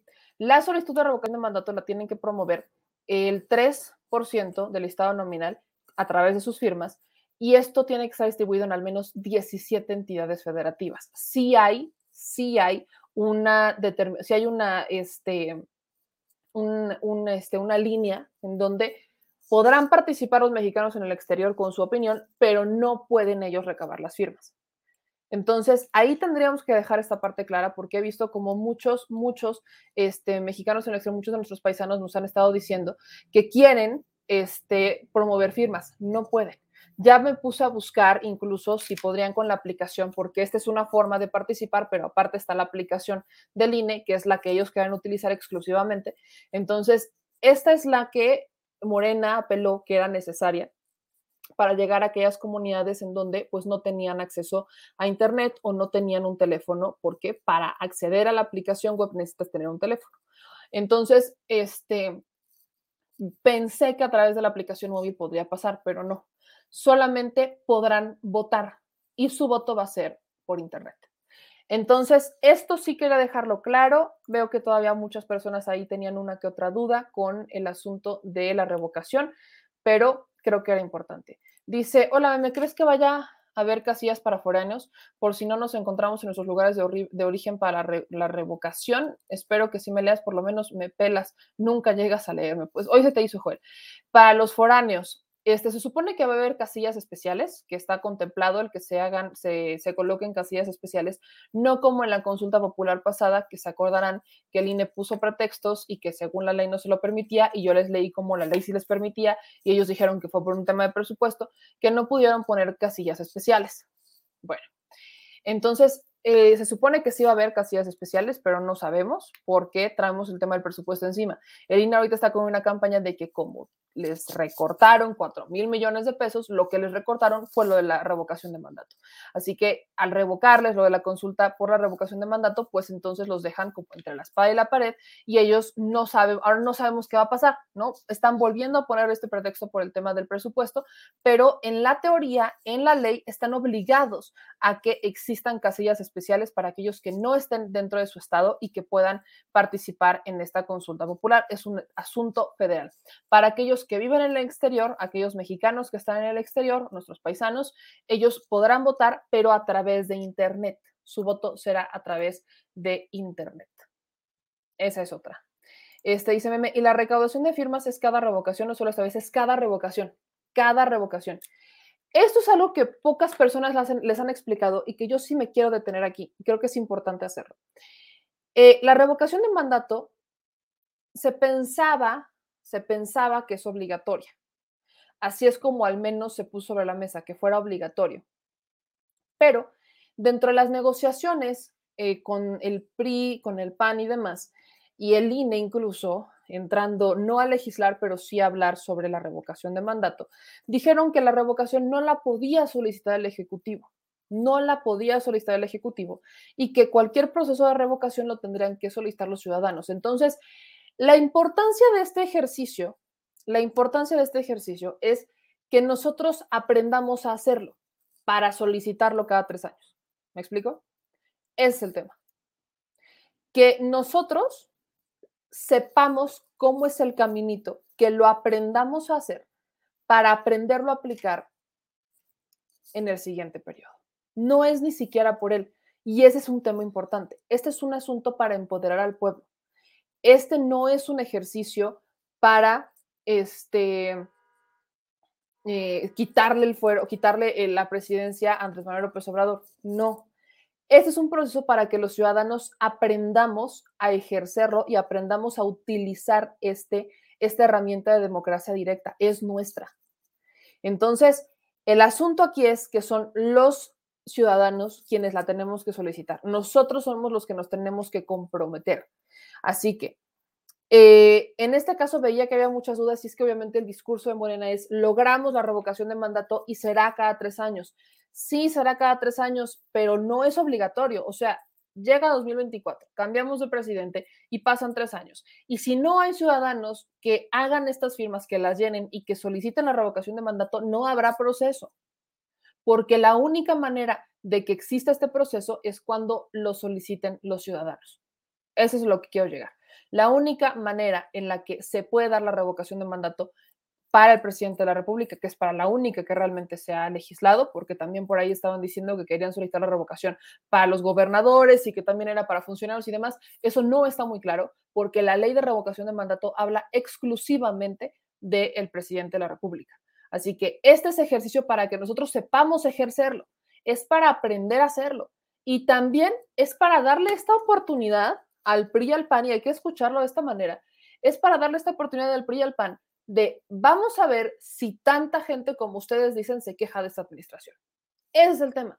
Por eso no la quieren los del PRI y del PAN, por todo lo que les acabo de mencionar. Porque si el pueblo aprende a utilizar esta herramienta de democracia directa y aprende a someter a sus gobernantes a que el cargo no lo tienen garantizado y los obliga a que tienen que empezar a trabajar desde el día uno y no a partir del año tres porque ya se van, les da miedo. Les da miedo porque los ciudadanos tendríamos justamente que los estaremos obligando a trabajar y ellos no quieren tener este tipo de presión, ¿no? La propia Margarita Zavala salió a decir que no tendríamos por qué tener a un presidente que estuviera haciendo campaña para ser presidente toda la vida. No, o sea, Margarita Zavala defendiendo el tema y argumentando que era insultante cómo podríamos apelar a una revocación de mandato porque entonces cuando apeláramos a ella y cuando se tuviera este escenario, pues veríamos que los este los políticos, los presidentes estarían haciendo campaña. Y yo, yo lo digo con toda claridad, prefiero que lo sepan y prefiero que desde el día uno le estén echando ganas los presidentes y que no quieran empezarle, empezarle a echar ganas cuando ya se van, porque es cuando lo empiezan a hacer. Entonces, esta parte es importante, quería dejarla clara, nosotros tenemos que solicitarla y sí, sí tenemos que aprender a usarlo. Yo sé que hay mucha gente que dice, es que no quiero porque es mi presidente Andrés Manuel López Obrador y le tengo mucho cariño. Me queda perfectamente claro. Y yo por eso se los he dicho, se los he dicho como todo, se los he dicho muy claro. No es un tema del presidente Andrés Manuel López Obrador. Este es un tema para que aprendamos a que nosotros tenemos el poder. Nosotros lo tenemos. Y si nosotros tenemos el poder, aunque él ya se vaya y no sea presidente, habrá dejado una huella que no va a deshacer ningún político porque nosotros le iremos enseñando incluso a las nuevas generaciones a utilizar esta herramienta de consulta de, democracia directa y ya no vamos a tener la misma calidad de políticos. O sea, yo siempre he dicho, veo esta administración como una administración de vamos a enseñarle al pueblo a hacer política, vamos a enseñarle al pueblo a qué tiene, qué herramientas y qué herramientas son y cómo utilizar las herramientas que tiene para que no volvamos a tener a gobiernos como los que hemos tenido. Y que si llegara el caso en que tuviéramos alguno, que sepamos movernos para sacarlos. Y esta es la oportunidad. Es un gran ejercicio de democracia directa y hagamos de cuenta que este es el ensayo. Entonces, eh, este formato ya se los mandé. Estos formatos pues este, se les tendrán que entregar a los promoventes de, en este caso es que siga la democracia hace, aquí viene la página, aquí hasta abajo viene la página, este, la página de internet con el aviso este, de privacidad y demás, pero no es la única vía, no es la única vía para sumarse y juntar estas firmas para revocación de mandato. Eh, la otra vía es una aplicación, la otra vía es una aplicación web este, que la estoy explorando antes de explicarles cómo está esta, cómo funciona la aplicación que ustedes pueden descargar en su celular. Este, déjenme explorarla para ver cómo funciona bien, porque el INE, la neta, su explicación no, no es tan buena. Entonces, déjenme ver cómo está. Pero este formato se los mandé por Telegram y este formato, este, aquí está el correo electrónico. Aquí se los pongo aquí, en que siga la democracia.mx, es en donde hay que este, ir a buscar a quién se le tiene que entregar aquella persona, porque este formato me lo mandaron, este formato me lo mandó una chile fan y este, de hecho lo estaba, viendo el programa y a ella se lo mandaron. Entonces están haciendo circular este formato. Yo solamente les recuerdo que el formato lo tienen que entregar los promoventes. En este caso, la organización que siga la democracia hace tiene que entregar estos formatos, los formatos que ellos llenen, para solicitar el proceso de revocación de mandato. Pero aquí en la página web http www que siga la democracia.mx es donde hay que revisar en dónde entregarlo. Entonces, esto quería, no sé si todavía tengamos algunas dudas sobre la revocación de mandato para que la podamos explicar de mejor manera, ¿no? Dice eh, Chente y nos manda un superchat de 5 horas y muchas gracias. Y la pregunta es, ¿en dónde están recolectando las firmas? Por ahora el mentado Lenchito no ha hecho nada para promoverla. La han promovido muy poco. O sea, es que, a ver, vuelvo al tema Ahorita solamente están promoviendo el tema de las firmas y eso en realidad no le compete tanto al INE. Al que le compete es al promovente, o sea, el que quiere la consulta. El INE no quiere la consulta, o sea, el INE, INE, no, el INE no es una organización que diga, hoy quiero consultar. No, el INE tiene que promover el ejercicio, el INE tiene que hablar sobre la democracia, tiene que, tiene que ser mucho más enfático y el INE tiene una pésima estrategia de comunicación, pésima. Pero eh, lo que sí, lo que sí es que en este momento, en este momento, en el periodo en el que estamos, son los promoventes, son los que quieren la revocación de mandato, son los que quieren hacer este ejercicio, los que la tienen que promover, son los que tienen que salir a las calles, son los que les tienen que decir en dónde se van a poner, en dónde van a estar, en dónde van a eh, recoger los formatos, en dónde pueden buscar el suyo, etcétera. Son los promoventes, son aquellas organizaciones que se registraron ante el INE como promoventes oficiales. Es incluso el propio INE en, con su aplicación, por eso les digo, déjenme checar cómo funciona la aplicación porque hasta el momento no la he entendido. Y el lunes les explico cómo está la aplicación, porque a través de la aplicación del INE es la forma directa de hacer llegar el que quieres firmar por la revocación de mandato, pero es a través de tu celular. Entonces, déjenme checar cómo está la aplicación que la explore y ya les aviso porque esa es la otra vía de sumarse a la solicitud de revocación. Estamos en el proceso de solicitud. Todavía no es el ejercicio, todavía no estamos votando. Esto solamente es para llegar a tener el ejercicio. Si se junta el 3% de las firmas, el 3% del estado nominal en las firmas en al menos 17 entidades de la República Mexicana, tendremos tendremos la revocación de mandato el 10 de abril. Si no, no va a pasar. Y nos quedaremos solamente juntando firmas. Dice Nemorio, los de Morena tienen que ponerse las pilas y para eso eh, votó por ellos. Por eso los pusimos en el poder y que hagan valer su mayoría, pero que lo hagan. Dice Bárbara, meme, pero nosotros tenemos que buscar ese formato, debemos ir a presionar a la institución que lo va a promover. Yo no he escuchado nada y las personas que no saben de esta revocación, como es que ese es el problema que yo tampoco he escuchado a mucha gente que esté promoviendo el recolectar firmas. Yo tampoco lo he visto. Eh, sí, o sea, ¿se acuerdan cuando fue lo de la consulta para incluir a los expresidentes? Pero ahí teníamos a Elina, a Omar, o sea, teníamos a este Ariadna, o sea, teníamos a todos ellos en redes sociales avisando en dónde iban a ir, haciendo giras para ver dónde iban a ir. Bueno, exactamente eso lo tenemos que ver ahorita y no lo estamos viendo. Solamente estamos viendo que están mandando el formato y es como, llénalo, ahí me avisas, no, el formato sí lo vamos a llenar, o sea, es llenarlo, imprimirlo, llenarlo y que lo junten con su familia y eventualmente es entregárselo a la organización o en este caso entregarlo al INE. Pero vaya, creo que ni siquiera se nos ha explicado esta parte. El INE no lo va a recibir por sí mismo. No es como que tú llegues a tu consejo y digas, oye, aquí tengo mi formato. No, lo tiene que hacer el promovente. O sea, en este, en este formato lo tendría que hacer que siga la democracia AC. Por eso les digo que no se está hablando mucho sobre realmente cómo es el know-how, pero Luis Túa nos hace aquí una aclaración y esta es buena. En la Alameda de la Ciudad de México, pegado a Bellas Artes, hay un kiosco para recolectar firmas. Esto es lo que vamos a empezar a ver. Esto es lo que vamos a empezar a ver. Kioscos en distintos lugares y lamentablemente no se le está dando promoción. Volvemos al tema de los medios de comunicación tradicionales. Ellos tampoco le están dando difusión a esto. Ni siquiera porque a muchos les conviene. Ni siquiera porque a muchos les conviene le están dando difusión. Ni siquiera. Por eso les digo, el miedo de la revocación de mandato es tan grande, es una herramienta muy buena, pero es tan grande porque saben que no la van a ganar. O sea, sabe perfectamente bien la oposición que no van a ganar la revocación de mandato. No la van a ganar. Por eso ellos la están omitiendo e incluso ellos la omiten con la intención de creer que en 2024 van a regresar y no les conviene que exista esta herramienta en 2024 en su sueño guajiro de que regresarían, porque de existir, pues es muy probable que ahí sí esté en riesgo su gobierno. ¿Me explico? Este, dicen aquí Genoveva, con todo respeto, no han podido quitar a delincuentes como Cabeza de Vaca y Alfaro Bronco y todo el desmadre que han hecho y quién los ha podido quitar, mis paisanos soñadores. Este, dicen acá, Américo Cruz, ¿qué pasó, Américo? Dice Bis Rosas, para firmar dan hasta el 15 de diciembre. Hay módulos en el Zócalo. Exacto, tenemos hasta el 15 de diciembre para esto. Por eso les digo que la cosa está compleja porque con la aprobación del presupuesto, o sea, los que, los que están muy detrás de la revocación de mandato son los diputados. Pero los diputados ahorita están encasillados con el presupuesto. Y del presupuesto, aparte, tienen la este, discusiones importantes. No, no veo muchos fuera de la Ciudad de México que estén este, moviendo. Dice Bernardino, a mí me lo trajo un vecino que está responsable del formato y del llenado. Son ellos a los que hay que buscar. Lamentablemente, son casos que nos están llegando y no hay muchos, por ejemplo, fuera de la Ciudad de México. Eduardo dice, en Esahualcoyot, sobre la avenida Chimalhuacán, frente al Palacio Municipal, está un kiosco para registrarse.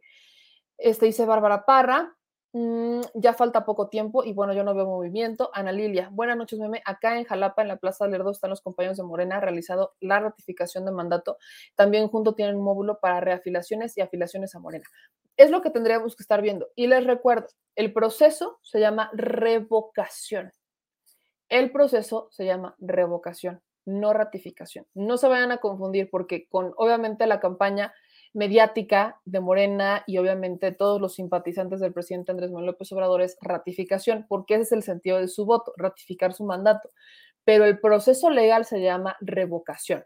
Y hay mucha gente que se confunde en el proceso. Yo sé que hay gente que lo tiene muy claro, pero hay otras personas que se confunden mucho con el proceso y dicen, es que este es de revocación y está mal porque yo quiero el de ratificación. No hay un formato para ratificar. No hay una solicitud para ratificar las solicitudes para revocar. El sentido de su voto es lo que cambia el si se ratifica o se revoca, pero ese es el sentido de su voto, no el proceso como tal. Por eso sí les hago como esta este, especificación. Alexin, hola, me perdón, ya no entendí. Ya está disponible el formato. ¿Sabes dónde lo puedo descargar? Sí, el formato yo, yo lo tengo, yo se los mandé por Telegram.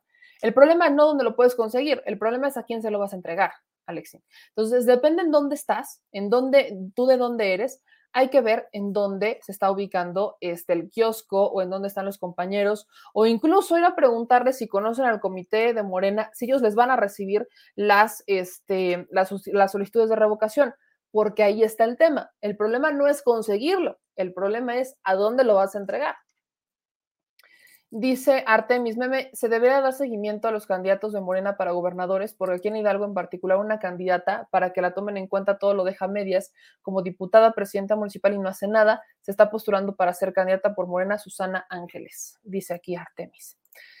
Este, me dicen ahí que en Chihuahua están en Ciudad Victoria, dice Berta, acá le están diciendo que es para correr a AMLO, esa es la información que están dando, que porque se quiere reelegir en Nayarit.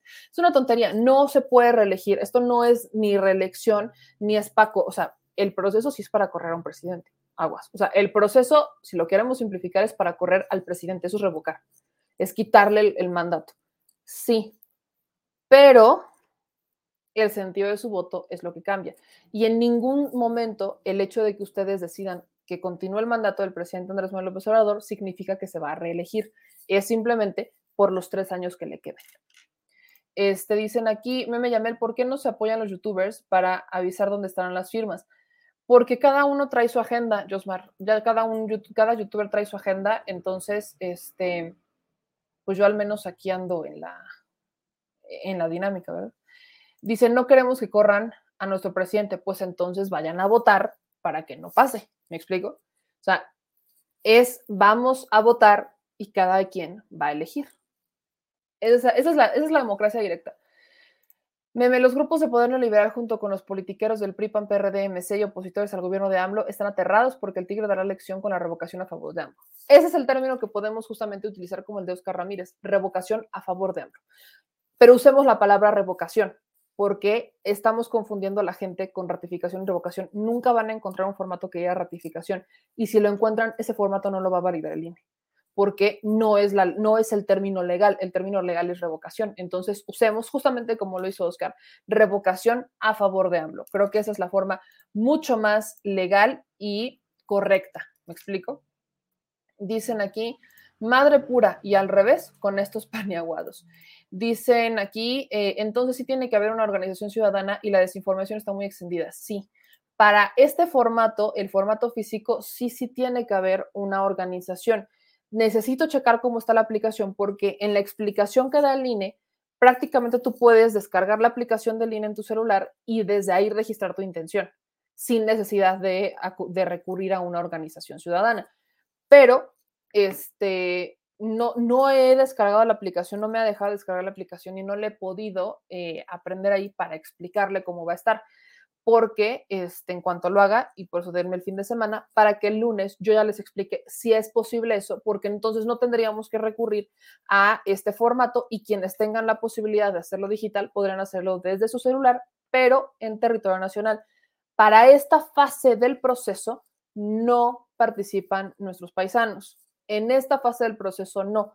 Sí podrán votar, pero será a través de Internet, no a través de casillas, ni mucho menos este, dicen, eres innecesaria esta consulta porque más del 70% apoyamos a lo puro gastado de dinero. Arturo, vuelvo al tema.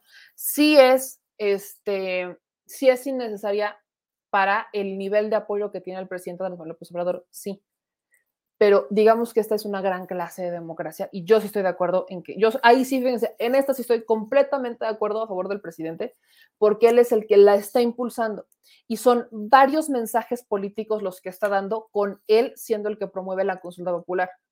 Y el primer mensaje que podemos encontrar sobre él promoviendo la consulta popular, de por qué el gran, gran mensaje, pero de verdad, gran mensaje que es, es que este, lo mencionemos bajo, ahí no me distraiga, señor productor, porque me está distrayendo, ahí está.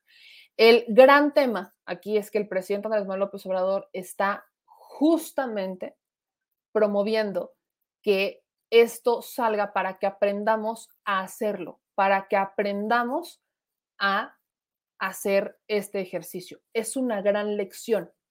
No es para sacarlo a él. Con el nivel de aprobación y el nivel de apoyo que él tiene, no es, sabemos que no va a pasar, pero esta lección nos debe de servir para aplicarla cuando sea necesario. Ese es el tema. Ese es el tema, es un ejercicio democrático. Y para el nivel de politización que hemos tenido en pasados años, es importante que aprendamos a utilizar las herramientas que tenemos a disposición de los ciudadanos, que ya se podía hacer, pero que no era, para, no era ciudadana. Me explico, había muchas trabas. Este, aquí en otros comentarios nos dicen, Así es, él promueve una preparación para nosotros. Dicen, es importante para que siga siendo en caso de que llegaran los opositores. Exactamente. Dicen, es un ejercicio para que se lleven a cabo en los próximos sexenios. Es lo que todos estamos entendiendo. Exactamente. Eh, la revocación y el plebiscito es un imperativo en México, es cultura política en participación ciudadana. Por cierto, están pidiendo copia del INE, ¿es verdad? Eh, no tendrían por qué pedir la copia del INE, porque, este, bueno, no, sí, sí la piden no es cierto, sí la piden. Cuando uno está, eh, cuando uno hace la, la, solicitud a través del celular, tiene que tomarle foto a la credencial para votar. Cuando lo hacemos a través de la, este, del formato físico, sí hay que este, entregar la credencial, la copia de la credencial por los dos lados, para que pueda el instituto verificar que los datos que ustedes pusieron en la solicitud son exactamente los mismos que vienen en su, este, en su credencial. Gracias a Cristina que nos manda un superchat de 50 pesos. Dice una disculpa a nombre de mis vecinos del distrito 34 de Toluca que votaron por Teresa Castel, que no trabaja, solo se la pasa gritando como merolica y haciendo comentarios clasistas. Te disculpamos, mi querido Fernando, te disculpamos. ¿Me, ¿Me, puedes hacer un vivo desde algún kiosco? Sí, vamos a hacer un vivo la próxima semana desde este, Alameda. Me dicen que ahí están. Aguantenme, la próxima semana lo hacemos. Dice, me necesitan 100 mil firmas por día y no veo cómo se puedan juntar si no hay información. Por eso quería hacerla, porque no hay tanta información eh, pública sobre esto y no les veo dando mucho foco. Dice Felipe, me en Querétaro están dos módulos en el Jardín Cenea de lunes a viernes de 3 a 6 pm y sábados o domingos y de 11 a 6 pm. Em, dicen aquí también, Meme, pero desgraciadamente hay mucha gente, no todos andan en las nubes y no les dan importancia a la revocación. Em, no, no se deben entregar copias. Bueno, tengo entendido que sí. Tengo entendido que sí, porque Arina tiene que verificar este, cómo está la credencial. Y en el formato, en la identificación, este, tú tienes que tomar la foto. Tienes que tomar la foto a tu credencial. Pero Este, déjenme les confirmo eso. En Chihuahua, si alguien, si alguien sabe dónde están en Chihuahua, por ahí me habían dicho en un parque en Chihuahua también. Eh, en San Luis, Río Colorado, Sonora, ¿en dónde? ¿Ven? Es que esto voy. Hay mucha gente que no sabe dónde pueden ir. Cultura política de participación es hacer valer nuestros derechos para revocar a los malos políticos. Mm, eh, como en una disputa de territorio sirve la revocación de mandato. Hoy nos toca defender nuestro presidente y el día de mañana posiblemente nos toque atacar para sacar a algún corrupto. Es un ejercicio importante. Eh, dicen aquí, este, en otros comentarios, claro, es para que lleguen, los que lleguen no se eternicen sin servir al pueblo. También es un freno, y es que la ciudadanía es el freno, pues. Dice Agustín, yo ya firmé y solo te la piden para poner tus datos y ya te toman la foto de tu INE. Pero ahí te va, Agustín. ¿Qué pasa con aquellas personas? O sea, si tú vas al kiosco, me queda claro, pero ¿qué pasa con aquellas personas que están descargando el formato y que van a ir solamente a entregar el formato? Ahí está el tema. O sea, si hay una persona que va a tu casa y te toca la puerta y entonces esa persona que va a tu casa te toca la puerta, tú vas al kiosco, te toma tus datos y le toma la foto a tu INE, está bien pero aquellas personas que están descargando el formato para después irlo a entregar tienen que anexar las copias de las IFES porque no le están tomando fotos o tomarle las fotos a las IFES para entregárselas a la persona que va a la que le van a entregar los formatos con las firmas. ¿Me explico? Sí, sí se quedan tu INE. Si no es en si no es en copia, es en foto, pero se la están quedando en copia o en foto. Si tú vas al kiosco, no hay bronca, pero si van a, si van a tu casa y te tocan la puerta, tampoco hay bronca, le tomarán la foto. Pero si ustedes son los que están descargando este, los formatos para llenarlos en su casa, tienen que anexar o la copia o tomarles fotos a las credenciales para que a la persona que se lo van a entregar, que es la que eventualmente lo entregará al INE, le entreguen los formatos llenados con sus copias de lector o sus fotografías del INE. Eso es, ahí, es lo que yo voy por esta parte. En Estados Unidos, ¿qué vamos a hacer? Les repito, Lupita, no, ustedes no pueden este, firmar para solicitar la revocación, pero sí pueden votar y será a través de Internet. Es para eso, justamente. Mi me la app solo es confirma por teléfono y credencial, pueden ser varias firmas y credencial.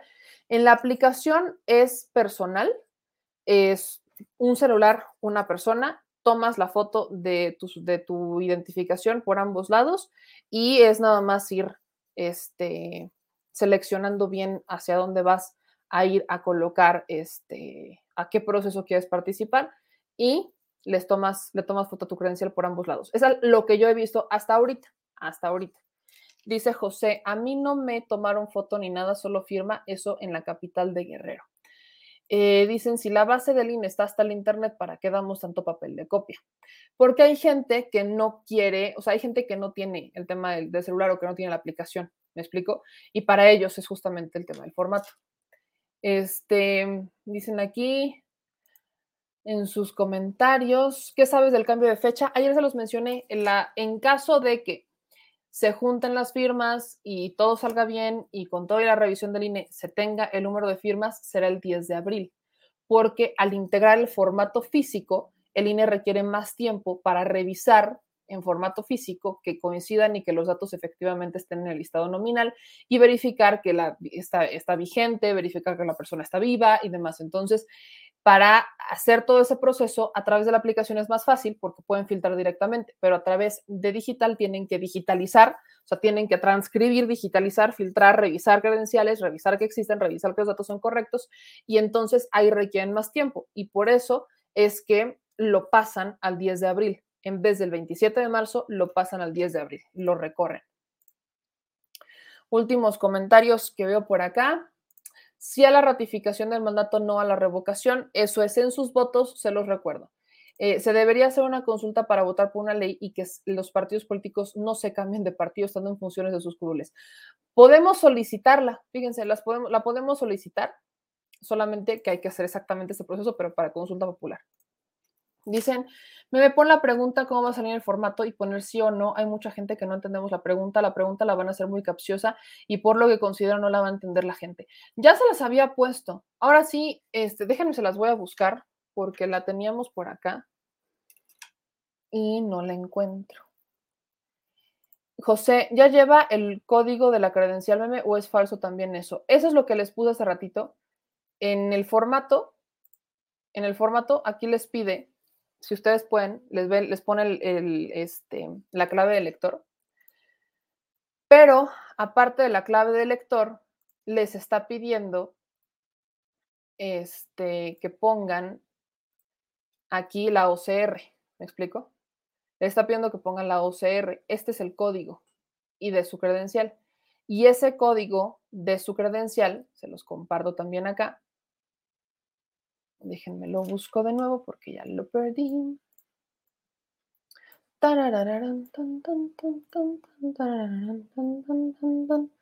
Déjenme, les busco por acá porque ya lo perdí de nuevo. Aquí está.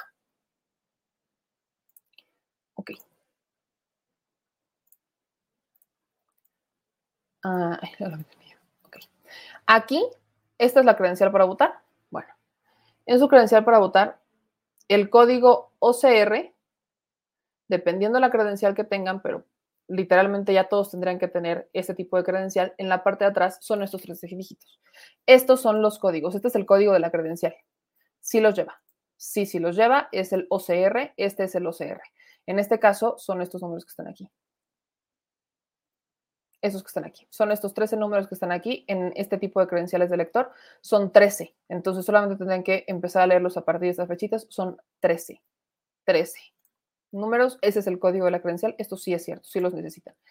Y nos dicen también acá, mm, meme, y si buscas a las personas de esa asociación civil eh, que entrega los formatos para preguntarles, sí, los voy a buscar. Mm, meme, eres, meme, es un respeto hacia los mexicanos, meme, no entienden de verdad, ellos saben que todavía estamos imbéciles o como nuestros idiomas chundeles, etcétera, ¿qué pues? Eh, dicen sopas, no cabe duda que estamos en una época feudal, ya nada más nos falta la Santa Inquisición, dice Roberto Carrión. Eh, dicen acá, totalmente de acuerdo, Claudia, pero no se les encime ni, le, ni le quiten el audio. Dicen, aquí no entiendo a qué se refieren con eso. Eh, dice, mi mamá murió, mi mamá, perdón, perdón, Adriana, perdóname. Este, dice, mi mamá es paciente de cáncer con Peña, sufrió mucho por medicinas y la represión porque es maestra también. Por eso yo no quiero la revocación, me da miedo que Lina haga trampas. Eh, lo entiendo, me queda perfectamente claro el miedo que tienen muchos, pero por eso se participa. Porque es aquí cuando tenemos que participar. Si queremos la revocación, o sea, si no queremos que se vaya el presidente, hay que votar en la revocación de mandato para que esto no pase es meramente un ejercicio para que nosotros lo podamos hacer. Yo se lo digo con toda la claridad y creo que todos estamos en este sentido. En el tema de la revocación de mandato, el PAN, el PRI y el PRD saben que no la ganan. Saben que no la ganan. No es mucha ciencia. Volvamos a ver cuántas personas se manifiestan en contra del presidente Andrés Manuel López Obrador. Sí hay quienes están en contra de él, pero no son mayoría. El asunto es ese. El asunto es ese, que tenemos que participar en la revocación de mandato para que los que sean en contra del presidente no salgan ganando. ¿Me explico? Ese es el tema. Ese es el tema particular. Es un ejercicio que nos va a servir mucho en el futuro, pero sí necesitamos participar. Necesitamos participar. Y eso solo lo vamos a hacer involucrándonos con el tema. Eh, dice Alberius, esta ya la esta sí, gracias por tu superchat de 50 pesos. Em, en Querétaro no se oye nada del tema, son varios estados, hay gente que sí, hay gente que no. Eh, dicen aquí en Iztapalapa, primero en las casas, nos comentaron que mucha gente no está participando. ¿Ven? ¿Ven a lo que voy? Ese es el punto. Que ahorita, ahorita, quizás no queramos que se vaya el presidente Andrés Manuel López Obrador, pero ¿qué vamos a hacer? ¿Qué vamos a hacer en algún momento cuando lo necesitemos? Y la gente no sepa utilizar este recurso. Es el problema. Eh, en el extranjero podrán votar por Internet, es correcto. Y dicen también por acá, es importante participar en la revocación de mandato para sacar posteriormente a los presidentes corruptos. Dicen, Meme Mayo vino a Querétaro a reunirse con morenistas que dicen que para defender no sé qué y no se oye ni se ve nada de la revocación. ¿En dónde podemos ir a votar? Todavía no se sabe, Elizabeth, todavía esto no estamos en esa parte del proceso, todavía no llegamos allá, todavía no llegamos allá, así que Todavía no sabemos. Ahorita solamente es ir a firmar este, para solicitar la revocación y depende en dónde estés. El problema que yo veo es ese. Hay quienes están saliendo, hay quienes están saliendo para recabar las firmas, hay quienes están poniendo este, kioscos en las placitas, en las plazas públicas, hay quienes este, lo están haciendo a través de la aplicación, pero lo que es cierto es que no estamos viendo mucho movimiento. Em, dicen, es una laguna, se requiere un procedimiento para no dar palos de ciego. Eh, dicen aquí, participen, voten, que Prian RDMC está junto con el INE, están peleando una estafa maestra, estar muy callados, pilas, mi gente, en el exterior no podemos votar, ustedes sí. Ahorita no estamos hablando de votación, ahorita solamente estamos hablando de este solicitud. Solamente es de solicitud, nada más solicitud. Dice aquí Mario Delgado y Citlani no sirven para nada en Morena. Dice Guillermo, de lograrse el ejercicio de revocación de mandato, los ciudadanos ya podríamos pedir consulta para, por ejemplo, quitar a los pluris, así se enoje el PT. Este, no. Ahí está. En la revocación no, porque nada tiene que ver la revocación con los pluris. En una consulta popular posterior podríamos organizarnos para solicitar una consulta popular para que se reforme un artículo en la Ley General de Partidos Políticos y que se limite o se quiten a los plurinominales. Pero eso es en un proceso de consulta popular. El proceso es similar, pero los tiempos son distintos. ¿Cuándo es la fecha límite? 15 de diciembre. 15, 15 de diciembre es la fecha límite para entregar estas firmas. Dice Sara, hay que mostrar músculo en el ejercicio de la revocación, poner el ejemplo de una verdadera democracia directa y no procedimental como les ha convenido siempre. Eh, dicen, meme, ¿por qué la brujería? Regrésale al video, Juan, te vas a divertir, te lo, pues, te lo garantizo. Regrésale al video, te vas a divertir ampliamente, así que échale para atrás. Dice, meme, es verdad, no, no sabemos nada, es un mil fracaso, mejor dame un beso y me convierto en príncipe. Mm, no, no sé, gracias, te mando un beso desde aquí. Eh, mm, meme, con todo respeto, saludos, te queremos, pero tienes una personalidad que debe ser y tener corto el carácter, todo por tu conducta, tus expresiones y tu corta experiencia en los años 65 o no. Tienes una personalidad que debe ser corto en el carácter, tener corto el carácter. ¿Me estás queriendo decir de una forma amable que soy enojona? Hmm. Este, dicen aquí en sus comentarios, ¿quién supervisa la organización que toma las firmas? Son varias y todas las que ya se registraron las avaló el INE. Eh, dicen, pero no importa Dicen aquí, pero no importa con tal de que monetice, aunque sea un poquito el programa. Gracias, Claudia. Yo sé que estás viendo varios comerciales en Facebook. No sé por qué Facebook le está poniendo tantos comerciales. Antes los hacía un poquito más amables. Creo que ya los cambiaron mucho. Eh, dicen acá en sus comentarios, mejor hagan una revocación de mandato a Mario Delgado y poner a Martí Batres para Morena. En el inicio de las posadas. ¿Podremos quitar al Lencho? podríamos solicitar una consulta popular para hacer una modificación en el periodo de Lorenzo Córdoba, pero eso no nos va a dar tiempo. O sea, antes de que hagamos la consulta popular, Lorenzo ya se fue. Ya no nos dan los tiempos. pero sí, esas son cosas que se pueden consultar. Tres millones son dos millones setecientas y cacho, casi tres millones de firmas las que hay que juntar. Este, dicen aquí en sus comentarios. Eh, Mm, a mí me gusta tu carácter. Muchas gracias. Por ahí dicen que. No, quiero pensar que, su mensaje fue como.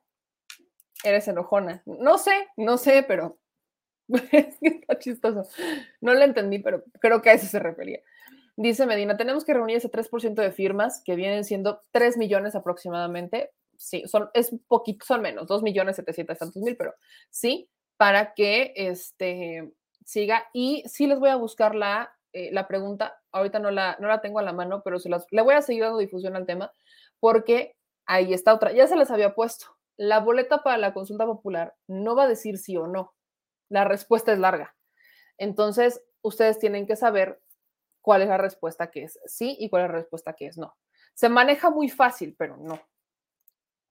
Eh, Daniel, muchas felicidades, muchas, muchas felicidades. Espero que pases un bonito cumpleaños o que lo hayas pasado ya casi ya casi se acaba, este, se acaba el día, pero muchas felicidades, Daniel, te mando un beso y feliz cumpleaños a ti.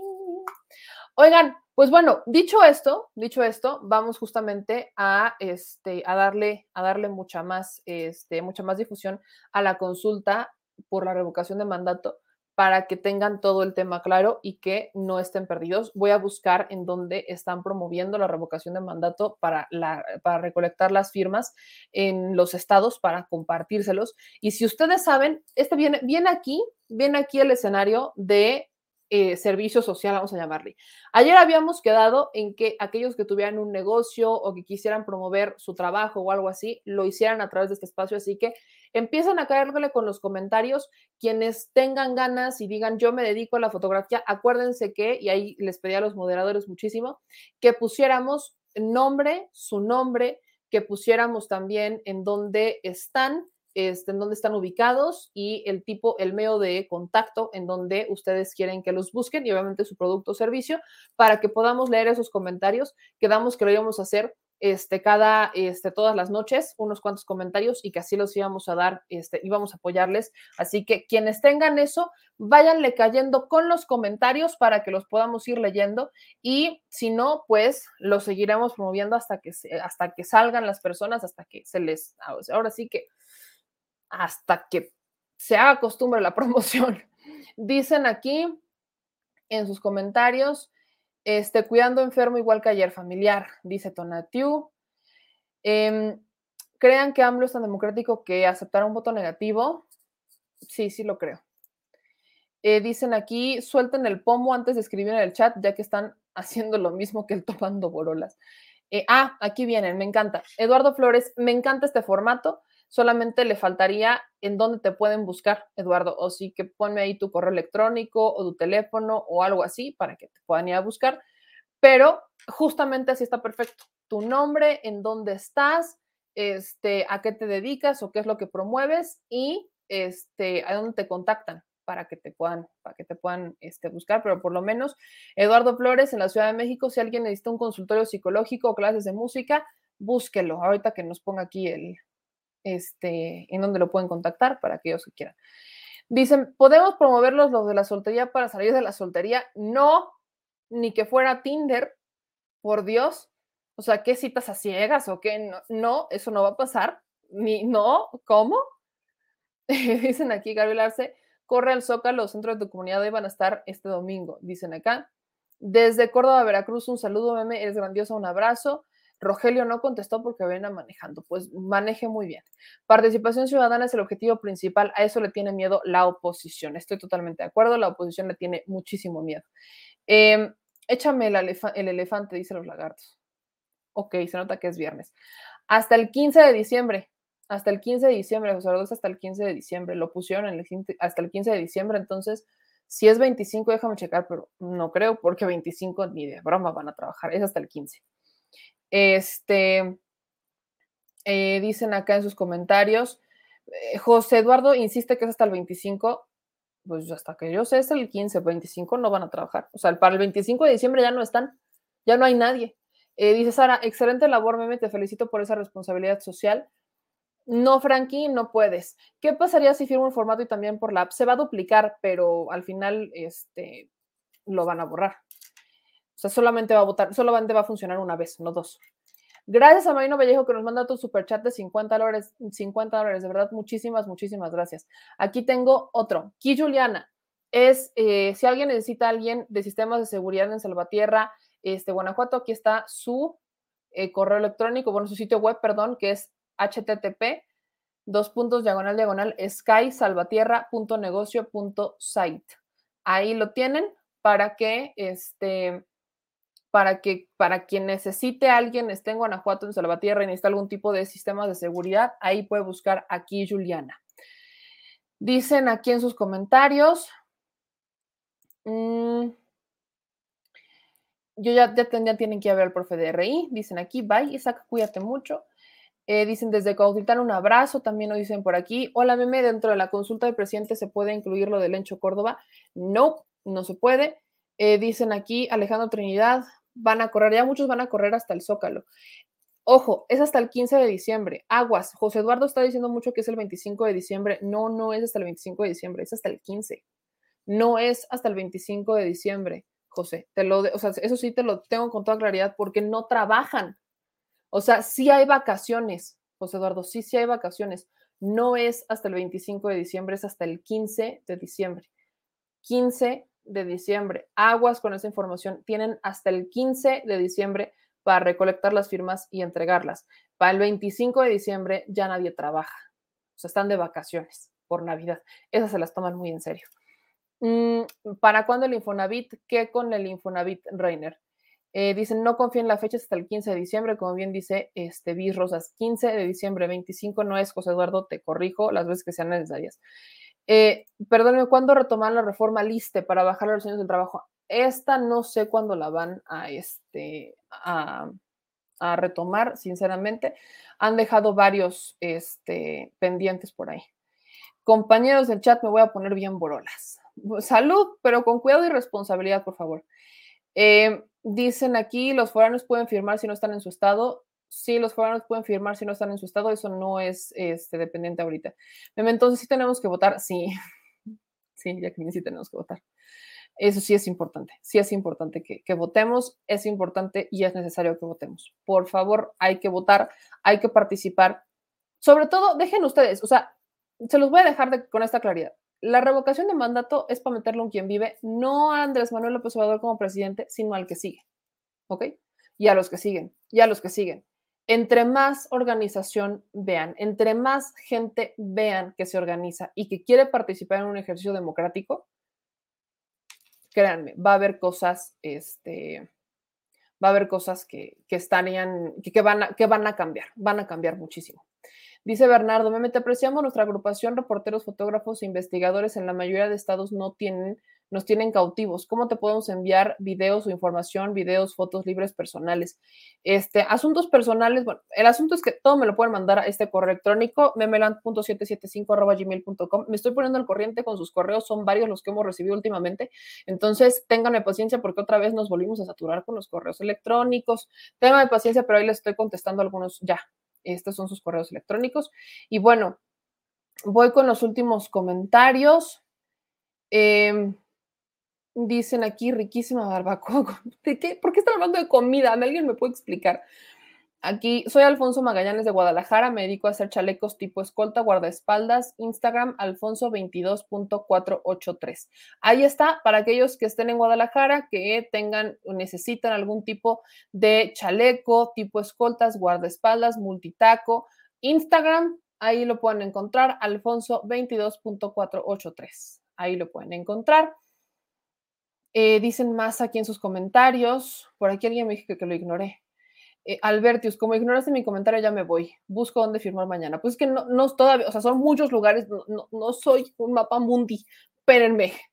Este, podemos no firmar por falta de información, etcétera, pero el día de la votación para revocación de mandato sí acudir. Sí. Sí. Si es que se da, sí.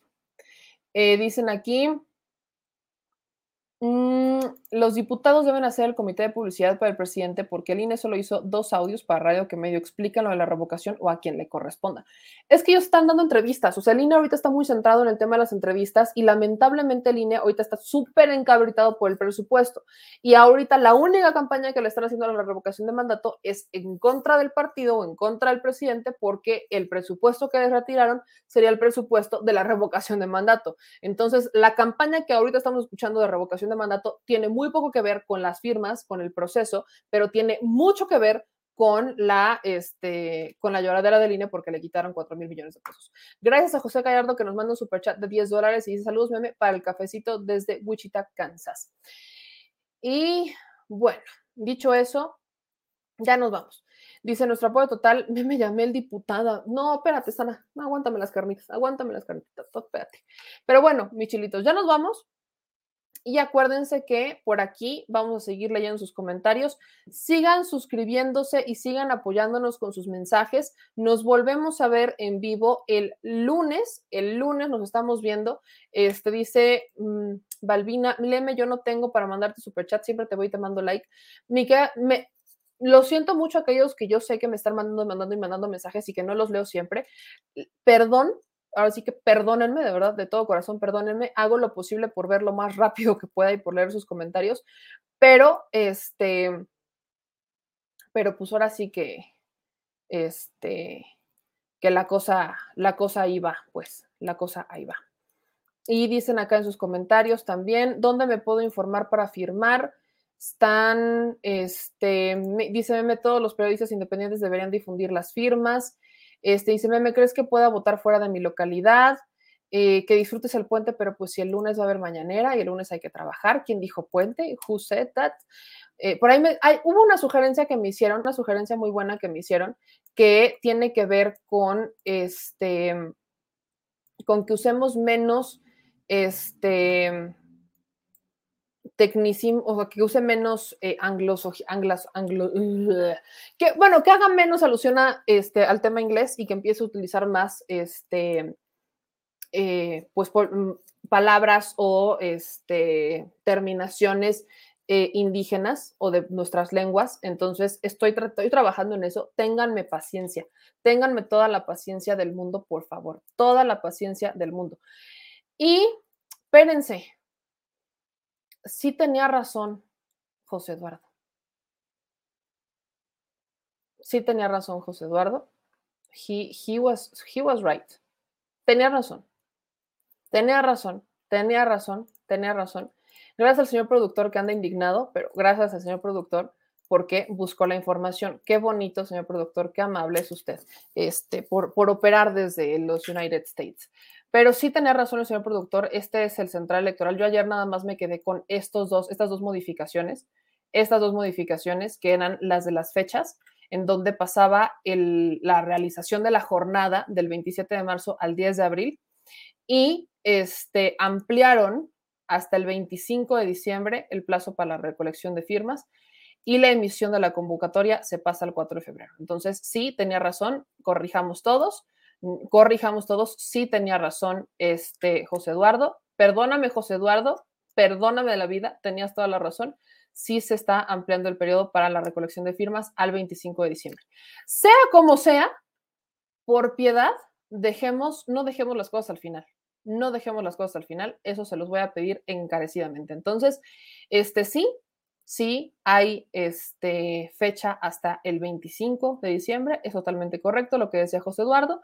Esa fecha yo no la había visto el día de ayer. Entonces, sí, la nueva fecha de las firmas es el 25 de diciembre. También perdón a Felipe Morales, que también dijo que era el 25 este, de diciembre. Pero bueno, este fue un cambio que apenas hicieron esta semana estamos, estamos en tiempos, estamos en tiempos para dejarlo claro, así que hasta el 25 de diciembre hay para recolectar las firmas. Aún así, bueno, viva México, diciembre. Voy a hacer esto.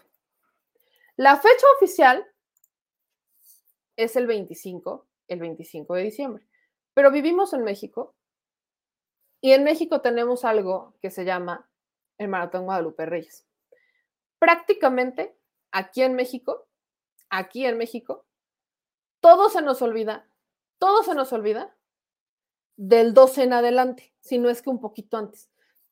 Así que vamos a hacerlo antes, vamos a hacer como si fuera mañana el último día porque llega Navidad, empiezan las posadas y ya se, nos, ya se nos olvidó, ya no nos interesa, ya se nos olvidó todo lo que tenga que pasar. Estamos muy concentrados en la, en la posada y en, en, las mañanitas a la Virgen y que si vamos a ir a, este, a, a, dónde vamos a pasar la Navidad. Así que les juro, o sea, el hecho de que lo hayan puesto hasta el 25 es como, vivimos en México, nos conocemos, creo que todos nos conocemos, Pensemos que sigue siendo el 15 de diciembre, aunque la fecha oficial sí es 25 de diciembre, por estos cambios debido a la este, implementación del formato físico. Gracias. Entonces, oficialmente 25 de diciembre, pero hagamos de cuenta como que es mañana y vayamos y participemos. Así que, dicho eso, gracias a todos los que ya firmaron y por ahí tengo eh, información. Bueno, hay muchos compañeros youtubers, está Víctor Vlogs, creo que también, no sé si Eli no está, no, Eli está en Estados Unidos porque va a ir a Washington, pero está Víctor Vlogs y están algunos otros compañeros en el Zócalo por el tema de las mañanitas al presidente Andrés Manuel López Obrador. Entonces, este, yo sé que muchos quieren lanzarse o que quieren ir a ver, así que los dejo y nos vemos otra vez el lunes, nos vemos otra vez el lunes tempranito porque hay información, seguramente habrá muchas noticias. Mañana es el cumpleaños del presidente Andrés Manuel López Obrador, bueno, ya en unos momentos será el, el cumpleaños, así que pues muchos aquí andan de fiestón, muchos aquí ya están este, mudándose para empezar a cantar las mañanitas. Sonia dice que viene justamente de allá. Entonces, los dejo, mis queridos chilitos, para que pues puedan ir a felicitar al señor presidente Andrés Manuel López Obrador. Y este, quiero felicitar particularmente a Luis Valentín por su cumpleaños, que también es mañana.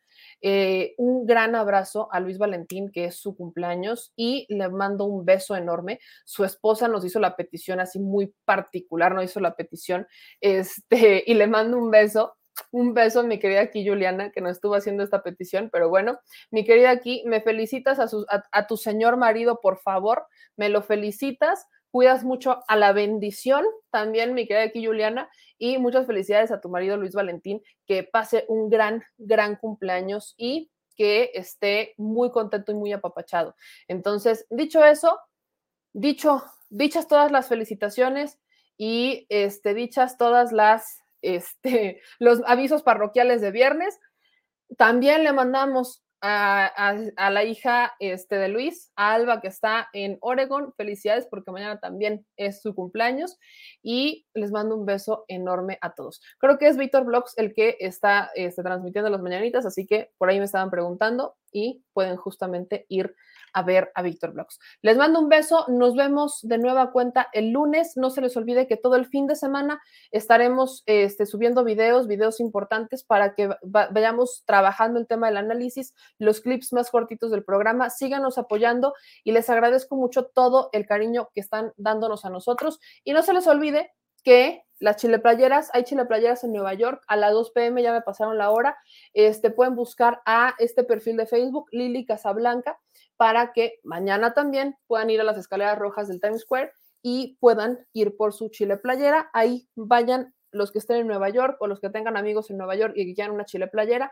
Por ahí me decía alguien de Chicago, yo quería mi chile playera, pero este, ya no me dio tiempo. Bueno, las chile playeras que están en Estados Unidos las tienen aquí dos chile fans que les mando un beso enorme. Particularmente, váyanse al Facebook de Lili Casablanca y mañana a las 2 de la tarde va a estar en la plaza en el Times Square, en las escaleras rojas, por si usted quiere, por si usted ocupa. Y yo les agradezco muchísimo a nuestras este, chilitas, nuestras chilitas oficiales que nos estén apoyando con el tema de las playeras en Nueva York. Dicho eso, mi banda, les mando un beso a todas y a todos. Pasen un gran fin de semana. Quienes tengan puente, disfrútenlo mucho y nos vemos de nueva cuenta el lunes. No se les olvide seguirnos en todas las benditas y maravillosas redes sociales. Y si tienen dudas en dónde encontrarnos, acuérdense que aquí en el intro van a encontrar absolutamente todas nuestras redes sociales. Los veo de nuevo el lunes. Les mando un beso. Apoyen a quienes nos apoyan. Descansen. Adiós. Si estás en Puebla y quieres un café que de verdad sepa a café, ve a Georgian Café. Vas a encontrar postres, variedad de cafés y tés, pero sobre todo un precio justo y sabor inigualable. Por la pandemia, su servicio es solo para llevar, pero de verdad no te lo puedes perder.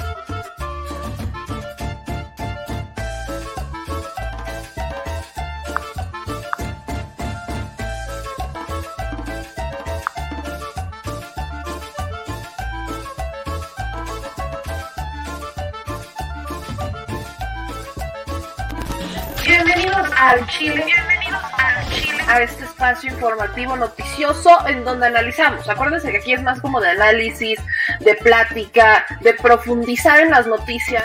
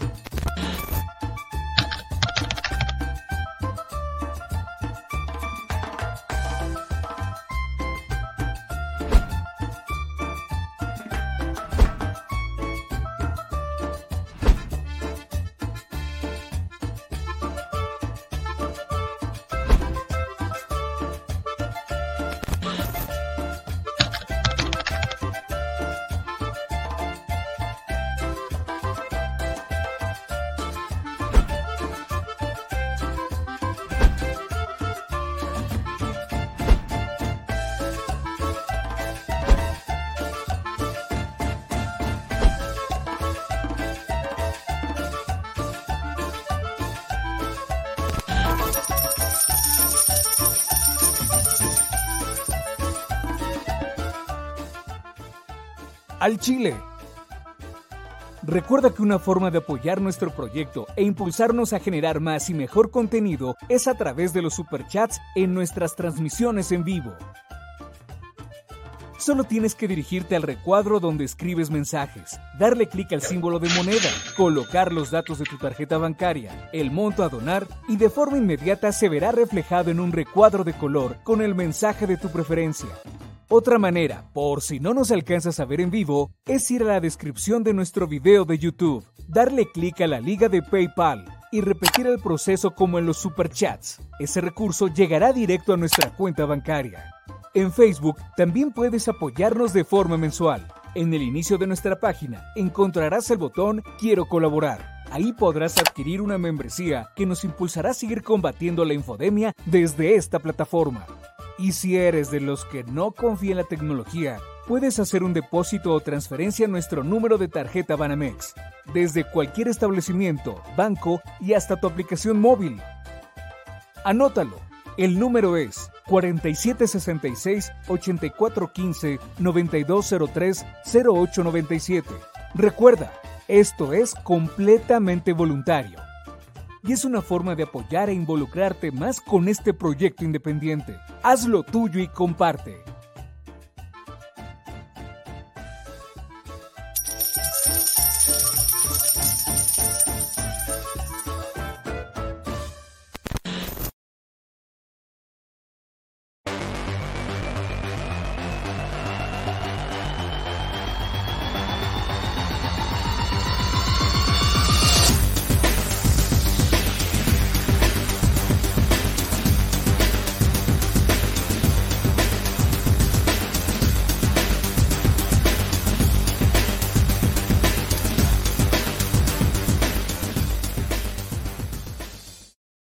Al Chile, la indiferencia es el peor enemigo de todos y más de los animales. Los últimos datos del INEGI señalan que en México existen cerca de 18 millones de perros y alrededor del 70% viven en las calles, es decir, casi 13 millones han sido abandonados, extraviados o nacieron en las calles. Esto posiciona a México como el primer país de América Latina con mayor índice de perros abandonados y también con mayor indiferencia al tema. El abandono es un fenómeno que afecta a perros y gatos de todo tipo, no entiende de edades o de razas. El 20% de perros y el 11% de gatos abandonados son de pura raza, mientras que el resto son mestizos. Por otro lado, la mayoría de perros y gatos llegan al refugio en la edad adulta, aunque también son recogidos cachorros y animales de edad avanzada.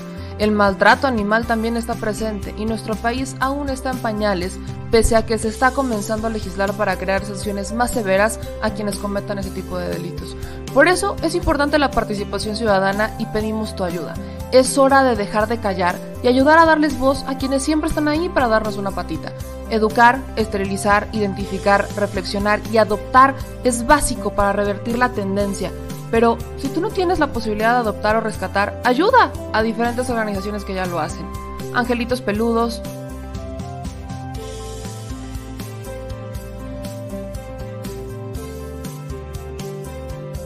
Amor sin raza.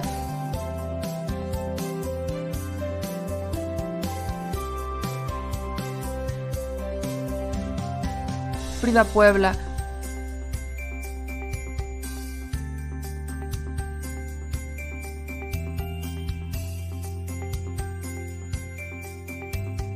Rivera Rescue,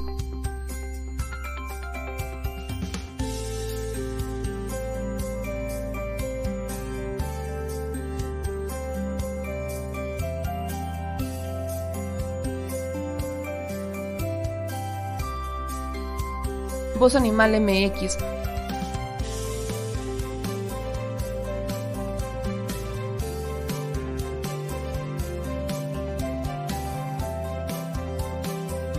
el albergue San Cristóbal,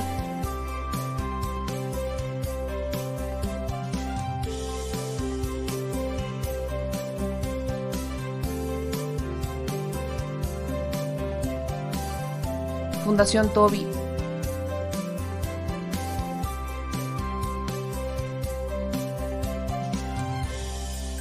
o Patitas Invisibles son algunas de las organizaciones a las que constantemente donamos y apoyamos, pero no es suficiente.